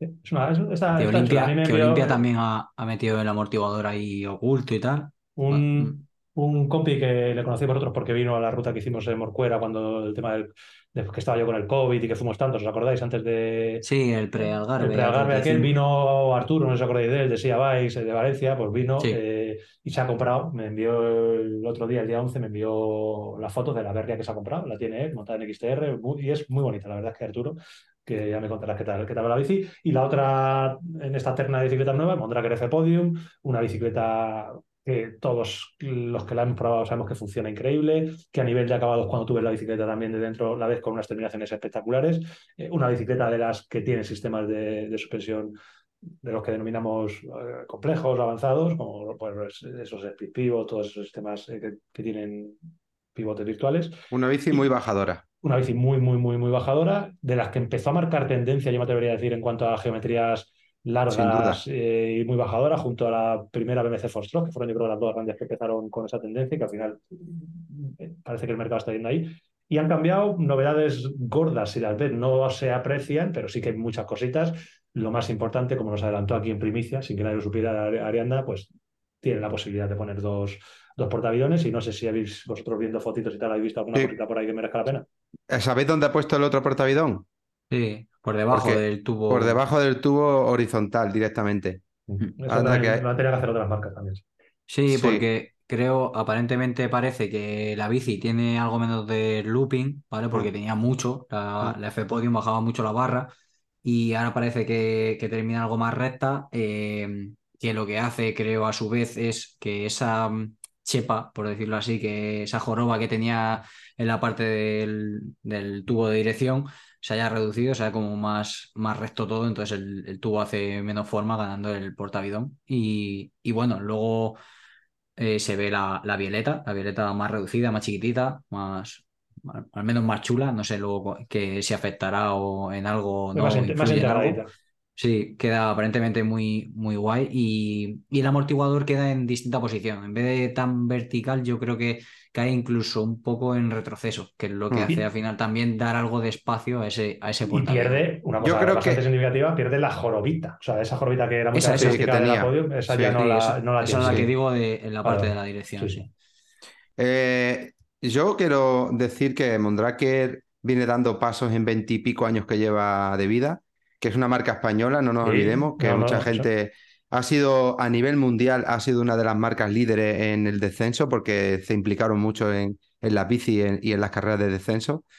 Y, sobre todo mencionar que no solamente es una marca española y que lleva veintipico años y que está evolucionando día a día con, de una forma muy, muy notable y, y muy estable, sino que el creador ya ha sufrido muchísimas modificaciones y a día de hoy seguramente no tiene nada que ver con los principios, pero la primera Mondraker doble con el sistema cero fue una creación de, un ingeniero español que corrió conmigo en el Corona. Era corredor de descenso y se llama César Rojo. Es el dueño fundador de la marca 1. Esa marca 1 que mucha gente habrá visto, también una bici minimalista, muy mítica, o sea, muy mítica, perdón, muy mm, estilizada. Pues César Rojo, que es el, dueño, no sé si solo con alguien más, de la marca 1, eh, fue el que trabajó durante muchos años en Mondrake y, y le dio luz a ese primer proyecto de, de sistema de suspensión cero que a día de hoy pues, ha ido evolucionando. Ojo, lo, lo que me acabo de dar cuenta, esto, no, esto seguramente es una primicia mundial. ¿Cómo se llama? César Rojo. ¿No? Sí, sí, C de César, sí. Ro, Ro de rojo, C, Ro, sistemas cero. Lo siento. Pero, eh, Hostia. Y ahora, y ahora el suyo, su marca 1. Esa marca muy pepino y con una e-bike, eh, no me acuerdo del modelo, que está dando muchísimo, muchísimo que hablar. Es una marca, pues eso, que bastante premium. Así que bueno. Que, mm, Sí. Y comentar un último Sí, detalle. sí, claro. eh, mantienen las tres eh, la pinza de freno trasera eh, post mount en Ole. lugar de flat mount. Y yo Bien. eso lo aplaudo. Lo va- ¿vale? Me, me gusta lo más. celebras.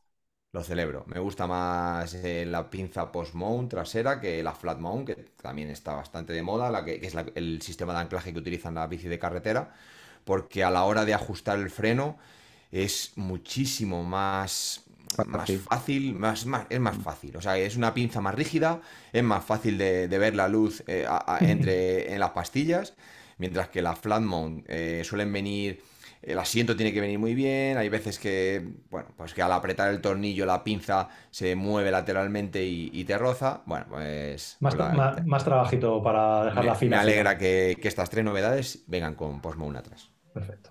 Bueno, eso es un poco en cuanto eh, a novedades. Iremos viendo qué va deparando el mercado de aquí a, Navidades, que seguramente haya marcas que vayan anunciando cositas. Y estamos en charlietas hoy. En cuanto a anunciar cositas, os decíamos que hoy hemos tenido un día muy productivo porque eh, el lunes Bicilab, ya sabéis que aparte de grabar el podcast, ayer lunes para vosotros, eh, tuvimos eso que nosotros llamamos Workshop Day y el Workshop Day de hoy ha sido muy especial. Nos ha dado tiempo a grabar dos vídeos de una serie que vamos a empezar por fin, que llevamos muchísimo tiempo eh, deseando pasarla, que es una especie de transición de lo que vienen siendo las charletas que tenemos en podcast a vídeo, a formato vídeo. Es algo que queríamos hacer desde hace mucho tiempo, pero es muy complicado, porque las charletas, como estáis viendo, pues son muy largas. Entonces, lo que queríamos era aprovechar la sabiduría de Charlie, que es un poco con lo que empezó eh, Charletas en la mecánica, que os gusta mucho cada vez que Charlie habla de mecánica, que os da trucos de mecánica, trucos que a veces son muy, muy, muy simples, pero que siempre viene bien tener. Eh, en el canal de Telegram que tenemos hay un subcanal dedicado a la mecánica que es junto al de cacharreo el que más actividad tiene, donde Charlie también estás ahí de vez en cuando escribiendo, ¿no, Charlie? Sí, la verdad que intento estar activo, estar atento. Hay, hay a lo mejor semanas que, que por trabajo pues no, no puedo mirarlo, pero siempre que puedo pues intento contestar, dar mi opinión. Y bueno, pues eso, porque además yo, por lo menos por lo que noto, lo que me parece es como la gente le, pues le interesa muchas veces o que le ayudes, ¿vale? Porque tiene una duda y si le puedes ayudar, perfecto. Y en otras ocasiones simplemente pues les apetece saber, saber tu opinión y en este caso pues, pues yo cuando, cuando me apetece a mí también pues, pues la doy.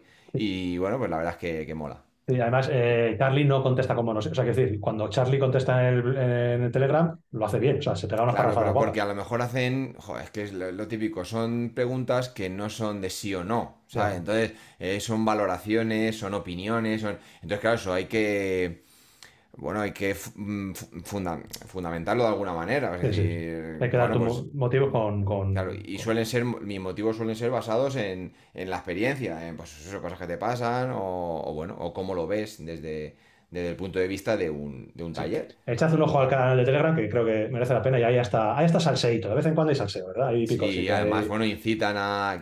que- A le- yo sé que, yo sé que le gustaría que metiese más, más baza, pero bueno, eh, yo creo que esta semana me, me explaya bastante. Sí, dejo en el- la descripción, junto al vídeo de Gravel que tenéis que ver eh, de Antonio hace cuatro años, dejo también el, el acceso para el canal de Telegram, que estamos tres mil y pico usuarios ahí. Estás candidando. A lo que iba, que como gusta tanto el tema de mecánica, llevamos mucho tiempo planificando eh, la posibilidad de hacer una especie de monográfico. Monográfico, no sabemos muy bien cómo enfocarlo, si tutoriales al más puro estilo tutorial de cómo ajustar un cambio y que salga Charlie ajustando un cambio. Rápidamente Charlie torcía un poco el morro, porque tú que, Claro, eh, a ver, yo creo que tutoriales de mecánica hay cientos, o sea, que, que cientos, miles. Eh, como que está todo inventado. ajustar Pero- un cambio XTR, pones en YouTube y ¿qué te sale? 200. Claro, pues habrá 20 vídeos, ¿a cuál mejor? Porque yo, yo- yo he visto alguno, venga, voy a por curiosidad, si como vamos a hacer eh, ese, pues vamos a ver qué es lo que hay. Y claro, hay vídeos buenísimos, paso Sí. a paso, con todos los detalles. Pero bueno, aún así eh, nos transmitís que, que os apetece que lo Eso. contemos nosotros. Eso. Entonces, bueno, pues al final, la- como lo hemos orientado, eh, la idea es pues no solamente hacer un tutorial paso a paso, que para eso te coges el manual o te coges uh, cursos que hay cientos, eh, sino, bueno, pues contarlo a nuestra manera y charlar. O sea, por eso... es Mezclar una- tutorial con charla. con charla. Eh, sí que queremos que lo que expliquemos, tratar de, de explicarlo bien y, y los pasos a seguir, pero intentar eh, complementarlo con charla nuestra de lo de cosas del día a día, algún consejillo, algún truco Sí. y bueno, con nuestro con nuestro estilo, como Eso es. Hemos grabado dos, de momento, dos, eh, dos vídeos. ¿Podemos decir la temática más o menos? Sí, ¿no? Podemos decir Sí, el primero, bueno, lo hemos titulado Estreno bici. ¿no? Sí. Eh, Ajustes nos dan una bici, nos dan una bici nueva y qué, qué tenemos que revisar nosotros a nivel de seguridad y de, y de pequeños ajustes de mandos, eh, manetas, frenos, el cockpit, el sillín, eh, suspensiones, eh, la presión de las ruedas, pues cosas básicas antes de, antes de salir. Y bueno, nos ha llevado al final tiempo. o Sí, sea sí, no, son cosas nos básicas, liamos- pero son muchos además que nos, ajustes. nos liamos a hablar Sí. y claro, podemos contar un montón de Sí, pero cosas. son cinco o seis ajustes que creo que son muy interesantes de saber cuándo estrenas una bicicleta y cuando llevas dos meses sin hacer. Que al final siempre llega un Es, momento en que hay es que hacer cositas. es muy Muchos básico, pero nosotros vemos, eso que lo comento en el, en el vídeo, vemos como muchas veces nos llegan bicicletas con las manetas para arriba o cosas que dices, Jolín, ¿cómo llevas esto así? No, ¿Por porque qué? me la dieron así. Claro. Entonces, bueno, pues un poco para haceros también ver que, que la bici hay que adaptarla a nosotros. No al revés. eh, no al revés. Cosas básicas al final lo que pasamos de- por alto y son las más importantes, ¿no? Y, cosas y hay- hay- básicas, es como el segundo vídeo también, que es, ese va a funcionar muy bien y os va a gustar muchísimo, ya te lo digo. Claro, El que segundo de vídeo de qué va. Yotis, que se te gusta a ti. El segundo vídeo que. Pues nada, os enseñamos también unos pasos básicos con algún truco y tal, como bien mencionáis, de cómo tubelizar una rueda, Eso es, que es algo básico rueda. que hoy en día creo que todos lo usamos, sobre todo en montaña, que de hecho hemos usado una de montaña y que ¿Qué líquido prácticamente es igual para carretera. Uh, una variedad amplia, yo creo. Que- Sí, te- tenemos varios. Hoy hemos utilizado uno de, de Bompard de, que es un típico mm, líquido de látex y ese es el que hemos utilizado. Nosotros, por ejemplo, en las nuestras ahora mismo creo que llevamos todos Vitoria, Sí. que nos ha funcionado bastante bien. Pero bueno, Bueno, Desde la Baby llevamos Vitoria. eh, vosotros también habéis tenido el de vuestra marca, que si no me equivoco sí, es que es Era como Relver, sí. de, Relver, de- de Rebel. también de Y látex. ahora eh, hemos Al fin, utilizado esto. yo, yo, por ejemplo, opino, ya que estábamos hablando de tubelizar, que bueno. el líquido pinchazo, pinchazo que al final uno más confianza tiene es el que el- con el que ha tenido un problema y le ha solucionado el problema. exacto. Sí, sí, sí, sí. Muchas veces no es uno mejor que otro. Lo que pasa que sí que es verdad que de- desde mi experiencia eh, y de los que he probado, imagino que pasa como con vosotros, hay algunos que te gustan más y que has Mm. notado que a, a veces no te enteras que te lo ha solucionado el, el Claro. problema, porque es bueno y, y ha ocurrido algo, ha, ha tapado y, y ni siquiera te has dado cuenta. Pero siempre lo decimos y creo que en Petit Comité aquí también hay que comentarlo. Uno de los líquidos que yo creo, además, son, es español, que lleva más años de los que empezó con esto, que es Xauce. Ujú. Y, y yo, por ejemplo, tengo una buena experiencia con él desde que empezó cuando empezaron las primeras tubles hace más de 20 años. Ha ido pionero, ¿eh? evolucionando. Sí, fue pionero. Y deberíamos traerlo un día porque es verdad que fue un antes y un después para el mountain bike, el tema tubule. Él apostó en aquel momento por, por aquello y trabajó mucho y sigue trabajando. Ya tiene una gama muy amplia, ¿no? Pero en principio lo que es el líquido, que es de, lo que se trata que estamos hablando, Mm. yo creo que es un líquido también a tener en cuenta y sobre todo eso, que Fíjate, yo voy a contar una, una anécdota que cuando abrí la tienda hace nue- nueve años, hace, eh, a mí el, yo Acércate al utilizaba... micro, Charlie. Ay, perdón. Que cu- cuando abrí la tienda hace, hace nueve años, eh, yo utilizaba en casa el líquido que no se llamaba X-Sauce, que era se llamaba sin cámara, sí, Eso así es. empezó. Y claro, y yo tenía, eh, me había ido siempre muy bien y era, era fanático. Entonces yo abrí la tienda y lo primero que dije, bueno, pues me pongo este líquido. Él estuve utilizando un tiempo, pero por temas de, de distribución, al final tuve que dejar de trabajar con él, ¿vale? Sí. Pues sí, son cosas curiosas, fíjate cómo lo voy a contar, pues yo creo que, que, que da, No pasa que da un poco igual, que lo sepa todo el mundo.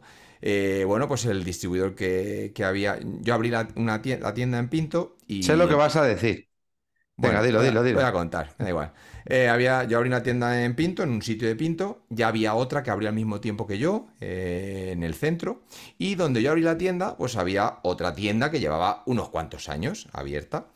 Entonces, abrí un poco cerca de la tienda, pero bueno, que al final, que, jolín, que el, pues el negocio de la bici, y aquí que- yo creo que hay sitio para todos. Entiendo que no le sentó bien al que estaba cerca de mí, que yo abriese una tienda de bicicletas cerca. Bueno, entonces el distribuidor de ese líquido, pues eh, tenía buena relación con el de la otra tienda. Y entonces me castigó no vendiéndome a mí el, el líquido, ¿sabes? Entonces me dijo, no, como tú has abierto la tienda aquí y el de la tienda al lado es amigo mío, pues a ti no te lo vendo. Y entonces dije, pues bueno, pues si no me lo quiere vender, pues me cojo, me cojo mm, otra marca de líquido y ya está. Y fíjate cómo son las cosas, porque claro, una cosa es el distribuidor y otra cosa es la marca, ¿sabes? Entonces, hasta teniendo eh, buena relación eh, que con, con, el propietario de la marca, en este caso, que es a quien tú, a quien tú conoces, eh, yo no tenía relación directa con él, pero sí a través de, de conocidos y que tenía buena relación. Y claro, hablamos con él. Di el nombre, di el nombre. Como, es que no me acuerdo. David. David. no, pues hablamos con él y nos dijo que era imposible, porque claro, él tiene un contrato con el, con el distribuidor. Esteve. Entonces, con este.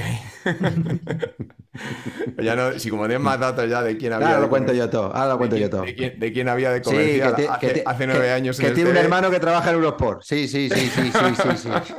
Vaya liada. No hay problema, gente- nosotros la gente podemos googleando, hablar. gente googleando. Y ahora. bueno, y si, y si cuentas el mote ya, también la. Bueno, Bueno. pues. El, Charlie ha sido cometido, pero yo lo voy a decir todo. Bueno, entonces, claro, él, pues eh, pasó eso. Y yo hablé con, el, con David, no yo, sino mi, mi contacto, habló con David y le dijo que, que no, que no podía venderme porque él tiene un contrato con el distribuidor y entonces el distribuidor es el que, el que tiene que vender a las tiendas el, el líquido. Y bueno, esa es la historia. Entonces, bueno, empezamos a probar otros líquidos, eh, Joe's, que bueno, la verdad es que se lleva bastante bien, pero tiene mucho amoníaco y al final luego ya dejamos de usarlo, usa- usamos la versión ecológica, porque el amoníaco con las llantas de aluminio de hace unos años uf, atacaba mucho, mucha cabecilla rota, la verdad es que ahí sí que es un, un líquido un poco agresivo. Eh, han ido mejorando mucho los fondos de llanta eh, y ya en- cada vez se ya mejor, pero en, en aquella época, hace 9-10 años, había muchas llantas que las tubelizábamos y no eran tubeles, pero les poníamos la cinta y tubelizábamos y claro. Cinta pues americana, final- propiamente. Exactamente. Entonces al final ahí eh, muchas veces el líquido acababa en las cabecillas y bueno. Después de ese hemos pasado a, al de Relver, ¿vale? que es un líquido con base látex pero con muy poco amoníaco y nos ha ido bien. Entonces bueno, pues ya vas viendo otras opciones que, que te funcionan y bueno, ahora estamos con Bompar, que ya no huele nada a amoníaco, aunque tiene base látex. Eh, el amoníaco, el tema es que diluye muy bien el, el látex. Entonces, si pones lo que nos explicaron, lo que nos explican es que si pones solo agua, pues eh, tiende a, a secarse. Y hacerse Eh, grumo. hacerse grumos, eso es. Entonces, bueno, pues siempre suelen tener una pequeña base de amoníaco. Bueno, un día si podemos invitar a, a- a David, seguro que... Hay que contar. A mí me gustaría, yo tengo la lista de invitados porque, como he dicho antes, creo que marcó un antes y un después para el mountain bike el, el- la- la- el- el- el meter el, el túbules dentro de, de una bici de montaña, porque antes con la cámara ya sabemos todo lo que era pinchar cada salida, lo que era tener que llevar presiones altas, y él, pues en aquel momento apostó todo y como decía Charlie, David García, pues era un, aficionado de la bici, uno que montaba en bici competía como nosotros, un, un friki. Y de aquellas creó ese líquido que se llamaba Zinc Cámaras, como bien dice Charlie, y empezó a crecer, era de los primeros que, que sobre todo se conocía en España, con YouTube, NoTube creo que era el, el extranjero más conocido. Y llegó un momento en el que creció, creció, creció, y para darle un poco de nombre a nivel internacional, que sin cámaras no sonaba, pues tuvo que buscar la opción de buscar un nombre que fuera más internacional y ahí optó por el nombre X Sauce. ¿Qué ocurrió? Pues que, como bien digo, él siguió trabajando en el desarrollo del producto, en mejorarlo, en lo que era el, el, el I+D y, y centrarse en eso, y tuvo que firmar ese contrato que bien dices con Esteve para que Esteve se dedicara a lo que era la distribución del producto. Hoy por hoy ya no es Esteve, ahora es Team Bike, y, y hoy por hoy ya no tiene solamente líquido antipinchazo, sino que la gama es muy amplia y tiene todo tipo de, como casi todas las marcas, ¿no? Pero creo que David tiene mucho que contar, porque es verdad que todo lo que ha explicado Charlie muy bien explicado, del tema de amoníaco, agua, mezcla, prueba, eh, productos que hacen daño al material, que te das cuenta cuando pasa el tiempo, otros que no hacen daño y no hacen la función tan de forma rápida y, y- Eh, Esos huevos que nos encontrábamos en la Maxis Larsen, claro. que salía un huevo en el flanco que parecía un globo Sí. de agua. Sí, sí, sí, sí. Igual que hemos hablado de suspensiones, que se ha hablado de muchas otras cosas, creo que esto es un, tema- tema, un tema un interesante. tema charlietas muy bueno. Muy bueno, pues eh, Nada. oye, esto, ha quedado muy interesante, esto ha quedado muy, muy interesante esto que has contado, los entresijos de una tienda, que eso también da para, para un vídeo y para un podcast. Y me fastidia, porque esos entresijos entre marcas de bici lo puedes llegar en cierta manera a entender, porque sí que hay una serie de, de marcas que, que, que- que- que bloquean un radio de kilómetros de una, de una tienda a otra para Sí. que no haya competencia desleal o para lo que sea. pero en componentes es absurdo. O sea, que alguien un- llegue y bloquee un componente que es de, de- de uso diario, es como si Shimano te dice, no te vendo eh, cadenas, Cadenas. porque, porque el de enfrente es colega mío, es que es absurdo. Sí, O sea, son sí, sí. cosas que no tienen, o, o Continental mismamente, cualquier otra marca, ¿no? Eso es absurdo. Mm. Pero Así que bueno, eso, eh, temas, de temas, todo. de- temas que, est- que están muy, muy interesantes. Eh, a raíz de este segundo vídeo que hemos hecho en el que hablamos de cómo utilizar una rueda desde cero y de una cosa que es muy interesante y que no todo el mundo sabe y que es algo que eso sí que tendríamos que saber todos, que es algo tan sencillo como recargar de líquido nuestras cubiertas cuando se gasta el líquido. Eso que parece muy fácil y que tú estás diciendo ahora mismo, joder, ¿quién no sabe hacer eso? Muchísima gente. Hay mucha gente que lleva la bicicleta al, mecánico solamente para que le recargue el líquido. Muchos, No ¿eh? Muchos, o sea, Muchos, muchísima muchos. gente. Entonces, siempre tenemos que tener esa empatía de saber eh, que hay gente de muchísimos niveles en, en todos los aspectos. Así que se habla de cómo utilizar una rueda desde cero, montando cinta, eh, qué líquido, cómo, cómo usar el líquido y de cómo recargar, cómo comprobarse el líquido y cómo recargarlo. Así que eh, creo que son vídeos que están muy interesantes. Vamos a hacer, de momento, cinco tenemos planificados. Hay que mencionar que estos vídeos los podemos hacer gracias a, ya veréis, gracias a quién, a, a una marca que nos va a apoyar para hacer esta serie de, de vídeos y que gracias a ellos al final los beneficiados sois siempre los, los usuarios finales porque vais a tener un contenido creo que muy muy interesante y que si no creo que no hubiéramos tenido el tiempo ni los medios para hacerlo. Así que bueno, estad atentos que Mm. mm, si no es esta semana será la semana que viene, pero empezaremos con esta serie que iremos alternando evidentemente con, con vídeos habituales. Así que bueno, creo que me ha gustado mucho lo que hemos hecho. Yo hoy he salido muy Sí, contento. de y además que lo hemos pasado bien, porque como lo hemos hecho a nuestro, pues eso, Nuestro nuestra- estilo. a nuestro estilo, nuestro rollo. Así Oye, eso, Antun, eh, eh, ¿ibas a decir algo más de charlietas? No, ¿Me dejáis haceros en cinco minutos, te lo prometo, una rondita de preguntas como hemos hecho con la de vuestras mierdas? a ver, Te prometo que no te doy mucha bola ya, que sé que se te está haciendo pelota. no, no. Vamos a empezar por una cosa y vamos a continuar con las demás. Venga. El- en el podcast pasado eh, mencionamos, mencionaba Charlie algo de, de los desarrollos eh, del Gravel nuevamente y hice una, un reel y eso Ah, sí, sí, preguntando sí. eh, que, que- que qué desarrollo estaría la gente o le gustaría o es su preferido y, y me he dado cuenta que hay, hay mucha, mucha, mucha opinión. O sea, no, es, to- no todo va, va al mismo lado. Ya hemos visto que han presentado ahora mismo los nuevos GRX en Shimano de 12 velocidades, tanto Han preguntado, creo como- que también por él eh, las preguntas. Sí. eh. Sí, eh, por eso quería también, Sí. ya que no le he metido la pregunta, pues han sacado el 2x12 y el 1x12, que actualmente solo teníamos 2x11 y 1x11 en Shimano. Sí que es verdad que RAM ya, ya estaba montando el 1x12, el 2x12, etcétera, etcétera, que era algo eh, que la gente optaba mucho. Yo sé que la gente optaba mucho al RAM porque es verdad que tiene un, rango bueno para el gravel y para hacer esas bicis en, en dos, dos en una, que hablamos de bicis de de gravel y, carretera, ¿vale? Siempre hay que tener en cuenta que, que nunca va a ser ni una cosa ni la otra, estará en el punto intermedio y habrá que penalizar o una o la otra. Entonces, yo mi pregunta es, eh, para vosotros, ahora con todos los desarrollos que hay, ¿cuál es o creéis que es el mejor desarrollo para, para la gravel? ¡Ole! Ha metido no, ahí la musiquilla. Flipa, flipa, flipa, flipa, no quiero meter ¿Cuál prisa. Explayaros con que creo que esto es una pregunta que necesita más de 15 segundos para responderse. Sí. Tocayo, venga, cuéntate un Dale, poquito. Antonio, que tú Mira, tienes. yo mm, en este caso digo que depende del uso que le vayas a dar a la bici de gravel, sin lugar a dudas. Sin lugar a dudas. Yo, si fuese un usuario de bici de gravel solo de pasear o de bikepacking, pues muy probablemente mm, llevaría monoplato por optimizar como la bici de montaña y tener mucho menos mecanismos y menos probabilidades de avería. Buscar una piñonera ahora con 12 velocidades que te encaje más o menos con un plato que puedas ir avanzando. Pero para mí, para mí me he dado cuenta, eh, he probado muchas cosas. Empecé con un monoplato al principio, hace cinco años, cuando empecé con la primera Gravel X. Eh, me duró la primera carrera de gravel que hizo, que hice, la quité. Iba a 120 revoluciones de cadencia por minuto a, a 50 por hora y dije, esto no puede ser, o te falta por un sitio o te falta por otro, con lo cual no encontraba. Luego he, he montado diferentes desarrollos, he estado mucho tiempo con un 50-34, pero me fatigaba mucho muscularmente porque al final el 50, aunque tenga fuerza, hay repechos que lo aguanta, pero te van castigando, te van mermando y te van fatigando. Y el salto al 34 a veces te falta, depende de la piñonera. Y ahora, ahora, con esta nueva Gravel X que llevo doble plato, para mí es, para mí, ¿eh? Para mí es el mejor, el perfecto. Llevo un 48-31 con un 12-34. Entonces, el 31 con el 34 pr- prácticamente no he tenido limitación para subir por cualquier sitio.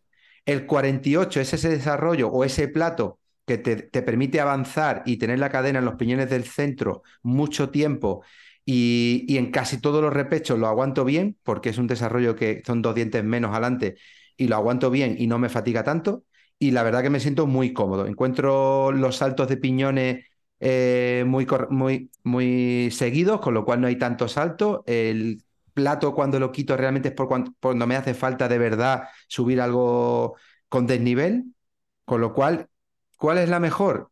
Dependiendo el, uso de cada uno, eh, puede ser un monoplato, puede ser un doble plato, puede tener más dientes adelante, menos dientes atrás. Yo llevo un 48, pero la mayoría de mm, las personas mejor con un 46 le iría genial. Eh, aquí es un poco más a título personal, pero yo no descartaría, ni siquiera diría, me atrevería a decir, o doble o uno, Eh, ni más ni menos que dependiendo del uso que le vayas a dar, o uno o dos. Yo ahora mismo llevo en la, en la ciclocross, llevo monoplato y claro, es lo que el que comentaba Antonio que el que comentaba Antonio que se que se quedaba sin desarrollo eh, cuando cogía mucha velocidad y claro, A mí me pasa 45. Claro, cuando salgo en carretera con las ruedas lisas y con la, con esta bici, pues eh, se te queda, te hace molinillo, tienes que dar pedaladas eh, como a bloques, o sea, una pedala- pedalada, rápida, descansar, pedalada ra- rápida, descansar. O sea que para carretera realmente eh, ese desarrollo no vale. Estamos hablando de un 40 con atrás un 11-42. Pero eh, para un uso, lo que, pues eso, eh, de ocio, es que puede ser hasta suficiente. Entonces, eh, la duda eh, a mí me entra ahora con los nuevos desarrollos, los nuevos grupos de 12 velocidades, mm, con el piñón pequeño de 10. Porque claro, yo con el 40-42, yo, yo, yo llevo plato de 40, ¿no, Jota? Sí, sí, sí. plato de 40 con el piñón grande de 42 es que se sube pf, prácticamente por cualquier sitio. O sea que no, no de para arriba nunca falta desarrollo. Sí que falta para abajo. Entonces, en cuanto pongas un monoplato actual que le puedes poner el 1051 como en la de montaña, eh, si delante en vez de poner un plato de 40 le metes un 42, por ejemplo, pues un 4210 eh, ya tienes desarrollo para rodar eh, bastante bien. Entonces, claro, yo ahora sí que no lo he probado, pero mm, tendría una seria duda de si poner un 42 monoplato con 10-52 o poner el 2x12. A ver, cosa- mí, permíteme un inciso, pero a mí personalmente es que el 10 no me gusta No te en ninguna claro, es bici. que a la hora de El rodar- 10 cierra muchísimo la cadena, con lo cual hay mucho más fricción. A la hora de, de tocar todos los 10, yo no conozco ninguno que antes o después, si mueves muchos vatios o si la bici flexa un poco, termina tocando en el cuadro. En algún momento toca porque cierra mucho y baja mucho el peñón. En unas bicis pues lo notas más, en otras veces solamente lo peina, pero termina... Y el pedaleo me cuesta, el salto del desarrollo 10 al muy- 11 eh, es un- pedalear con un 10 es muy pestoso. es muy Pero- pestoso, es muy pestoso. Para mí, muscularmente, no lo aguanto. O sea, no, parece- Eso es, odia quizá el 10. para, para hacer bici dual eh, tendría que ser dos platos. ¿Sabes? Quizá el- para el que quiera tener una bicicleta con rueda- poner ruedas de carretera y, y utilizarla como bici de carretera, los dos platos Mm. todavía parecen obligatorios. Pero bueno, para el... eh, Grave recreativo, un plato. Claro, Y luego tened en ¿eh? cuenta que vosotros, eh, sobre todo Antonio, es un usuario bastante Es avanzado de gravel, muy deportivo, suele participar en competiciones. No tiene nada que ver con un usuario que lo que vaya a hacer sea cargar la gravel para irse de Madrid a, a Faro, Claro, en claro. en Portugal, y cargado con la bici con 35 kilos, que va a ir a hacer una media de 16 por hora.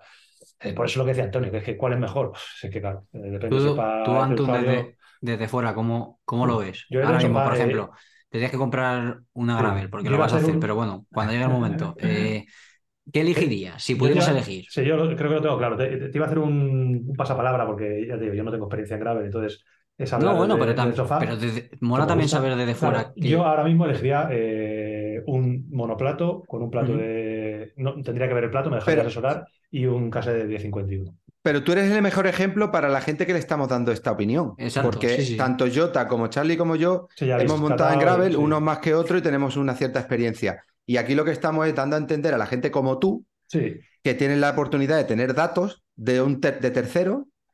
¿Qué te comprarías de cero? Porque evidentemente no estamos hablando de que vayas a probar antes. Tú, con los datos que tienes, la pregunta de Yo es muy buena. Empezaría con un monoplato casi con toda seguridad, salvo que por cualquier circunstancia la bicicleta que me gustara viniera con biplato, entonces lo, lo probaría. Si, te- si yo tengo la posibilidad de montarme la bicicleta desde cero, montaría un monoplato, fundamentalmente porque llevo ya muchos años con el monoplato, metido en el monoplato y, y- y creo que el mayor, el mayor uso que yo iba a hacer de la gravel iba a ser evidentemente fuera de asfalto. Yo en ningún momento iba a, a, usar esa bicicleta gravel como doble bicicleta, bicicleta carretera. Sí, Entonces, la iba a usar más rollo en, en montaña, en monte. Mm. Eh, el monoplato la simplicidad que tiene me enamoró de la primera vez que lo probé hace ya pues, no sé cuántos años que se empezaron a popularizar y otra cosa que sabéis que me pasa a mí, que, es, que soy muy tonto, que estéticamente me gusta mucho más el monoplato que, que los dos platos. Es más limpio, claro. Es más limpio y me gusta más. Probaría el monoplato y como sabéis que soy tonto, repito, pues pasarían dos meses y me compraría dos platos, seguro. no es que los platos eh, que no, he ganado, no, he hecho este podio porque se me ha ido la carrera porque, claro, con, un plato solo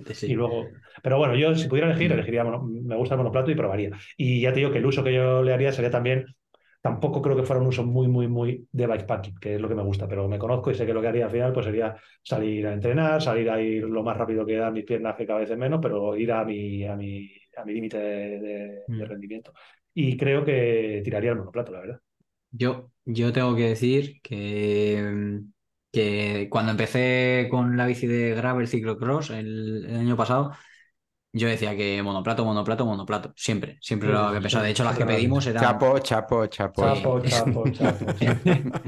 las que pedimos fueron monoplatos adrede, o sea, la queríamos así. Y es verdad que eh, luego, por ejemplo, la segunda ya fue la de ciclocross y para el ciclocross el monoplato lo veo fabuloso porque eso, si ya te evitas riesgos y problemas en, como bien dice Antonio, eh, poniendo un monoplato en el ciclocross, ni te cuento. Al ah, final no tienes que pensar, es cambiar, subir o bajar y, se acabó. Hasta ahí, ahí totalmente de acuerdo. ¿Qué pasa? Que a raíz de, correr ciclocross, mm, obviamente ver que el monoplato me encantaba en ciclocross, luego ya hacer alguna ruta gravel también con la bici de ciclocross, me di cuenta de que yo quería un dos platos. Eh, cambié de opinión totalmente. O sea, yo eso sí que lo puedo decir, era os, os secado con monoplato y ya cambié de opinión a, al dos platos. Perdona el pequeño paréntesis, quiero hacer una defensa ultranza de la gente que cambia de opinión. Esto está a los huevos de que se critique cuando cambia de opinión. No pasa nada. O sea, la opinión está para cambiar. No, no hay que morir, no hay que morir con, con, besándote el escudo del equipo, no pasa nada. Pues se de monoplato, pruebas los dos platos y dices, me gustan los dos platos. Y te compras una bici con dos platos. Perdona que te he interrumpido. me toca y, y, ahora con. ¿Qué pasa? Que ahora y, vamos, tengo que decir que llevo un monoplato de 1x11, el, el GRX D2 en, la actual de Gravel.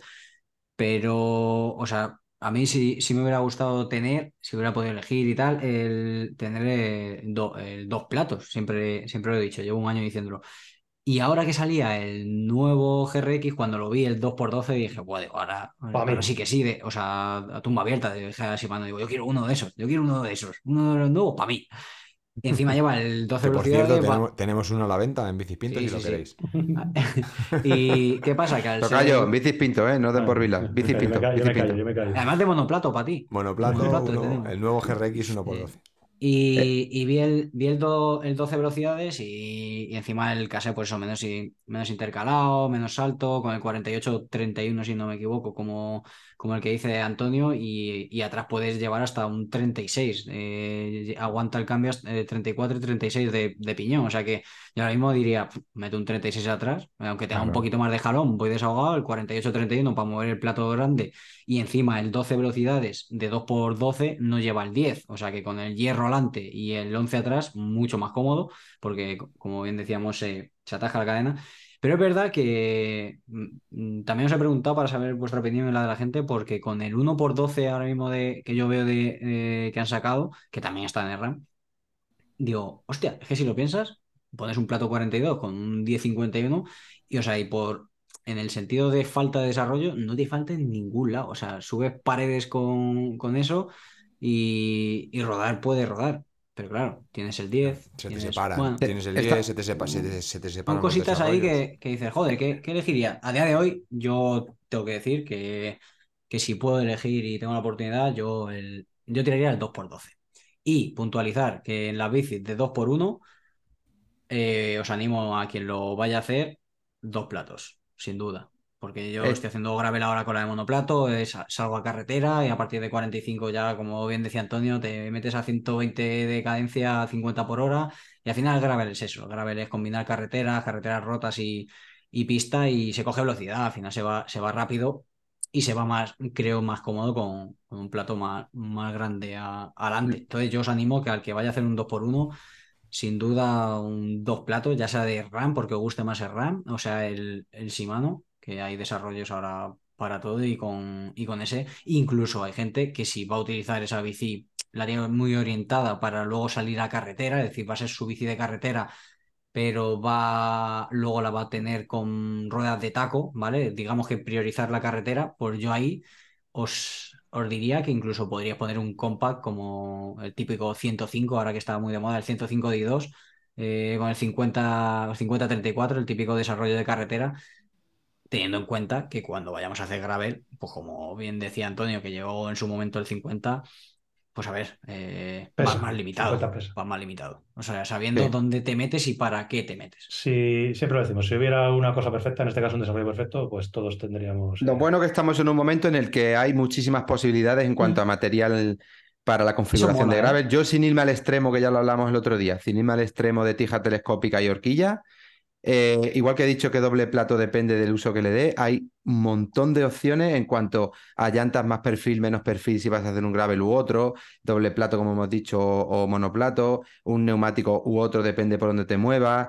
Eh, al final las posibilidades son tan infinitas, un manillar abierto o no abierto, dependiendo del gravel que vayas a hacer. Mm. Eh, ten- tener una sola bici como bici de carretera que se asemeja mucho a la geometría de una bici de gran fondo, eh, con una bici propia, con dos juegos de, rueda, con una piñonera u otra. O sea, es lo bueno de, la bici, que te da mucho margen de maniobra, tanto sobre el terreno para moverte y, cambiar en el momento de, opción de recorrido, y luego para configuraciones mil. Gente que la lleva con pedales de carretera, a mí personalmente no me gusta, porque como hemos dicho antes, el pedal de montaña con una buena zapatilla eh, transmite muy bien la potencia, pero hay gente que el gravel que hace no pone el pie a tierra y, y va con sus pedales de cartera y su, Sí, sí. y sus peda- y sus zapatillas de cartera. Lo importante es saber, saber lo que haces y, y- y lo que ha dicho antes Charlie, que es adaptar eh, la bicicleta a lo que tú haces y no adaptarte tú a lo que tienes, que es, es importante. Que bueno, dos horitas y media, chicos, de, de podcast. Joder, no, macho. no se puede quejar, no se puede quejar nadie. Hemos dado contenido que creo que Sí queda podcast. quejar, eh, sí. tocayo, Pues fresquito. Antonio, dos horas y media, esto va por ti, ¿eh? Va. Eso va, eso va por ti. Un podcast fresquito, un podcast del que hemos hablado de muchas cosas, creo que ha quedado bastante divertido. Y eh, esta temporada, hasta que eh, no podamos hacerlo, vamos a despedir todos los podcasts con una canción. El Tocayo nos ha preparado una lista de reproducción que en cuantito la tengamos pulida, pulida, nos la vamos a publicar para que podáis echarle un ojo con temas muy, muy guapos. Así que, ay, como siempre, muchas gracias. ¿Le cambio. ¿Le cambio el nombre, Tocayo? Ya, la, ya la, la vamos a pulir para dejar la lista para que la gente, para que la gente entre y, y- y la vea. Pues no sé cuál es, pero por la entera. Eso es. Muchas gracias, Tocayo. Muchas gracias, Joti. Muchas gracias, Charlie. eh, muchas gracias a todos los que estáis ahí. Muchas gracias, Sergio Sierra, por eh, haber eh, sido corresponsal. Y nada, nos despedimos. Hasta la próxima semana. Un placer. Hasta la próxima semana. Saludos. Bye, bye, bye.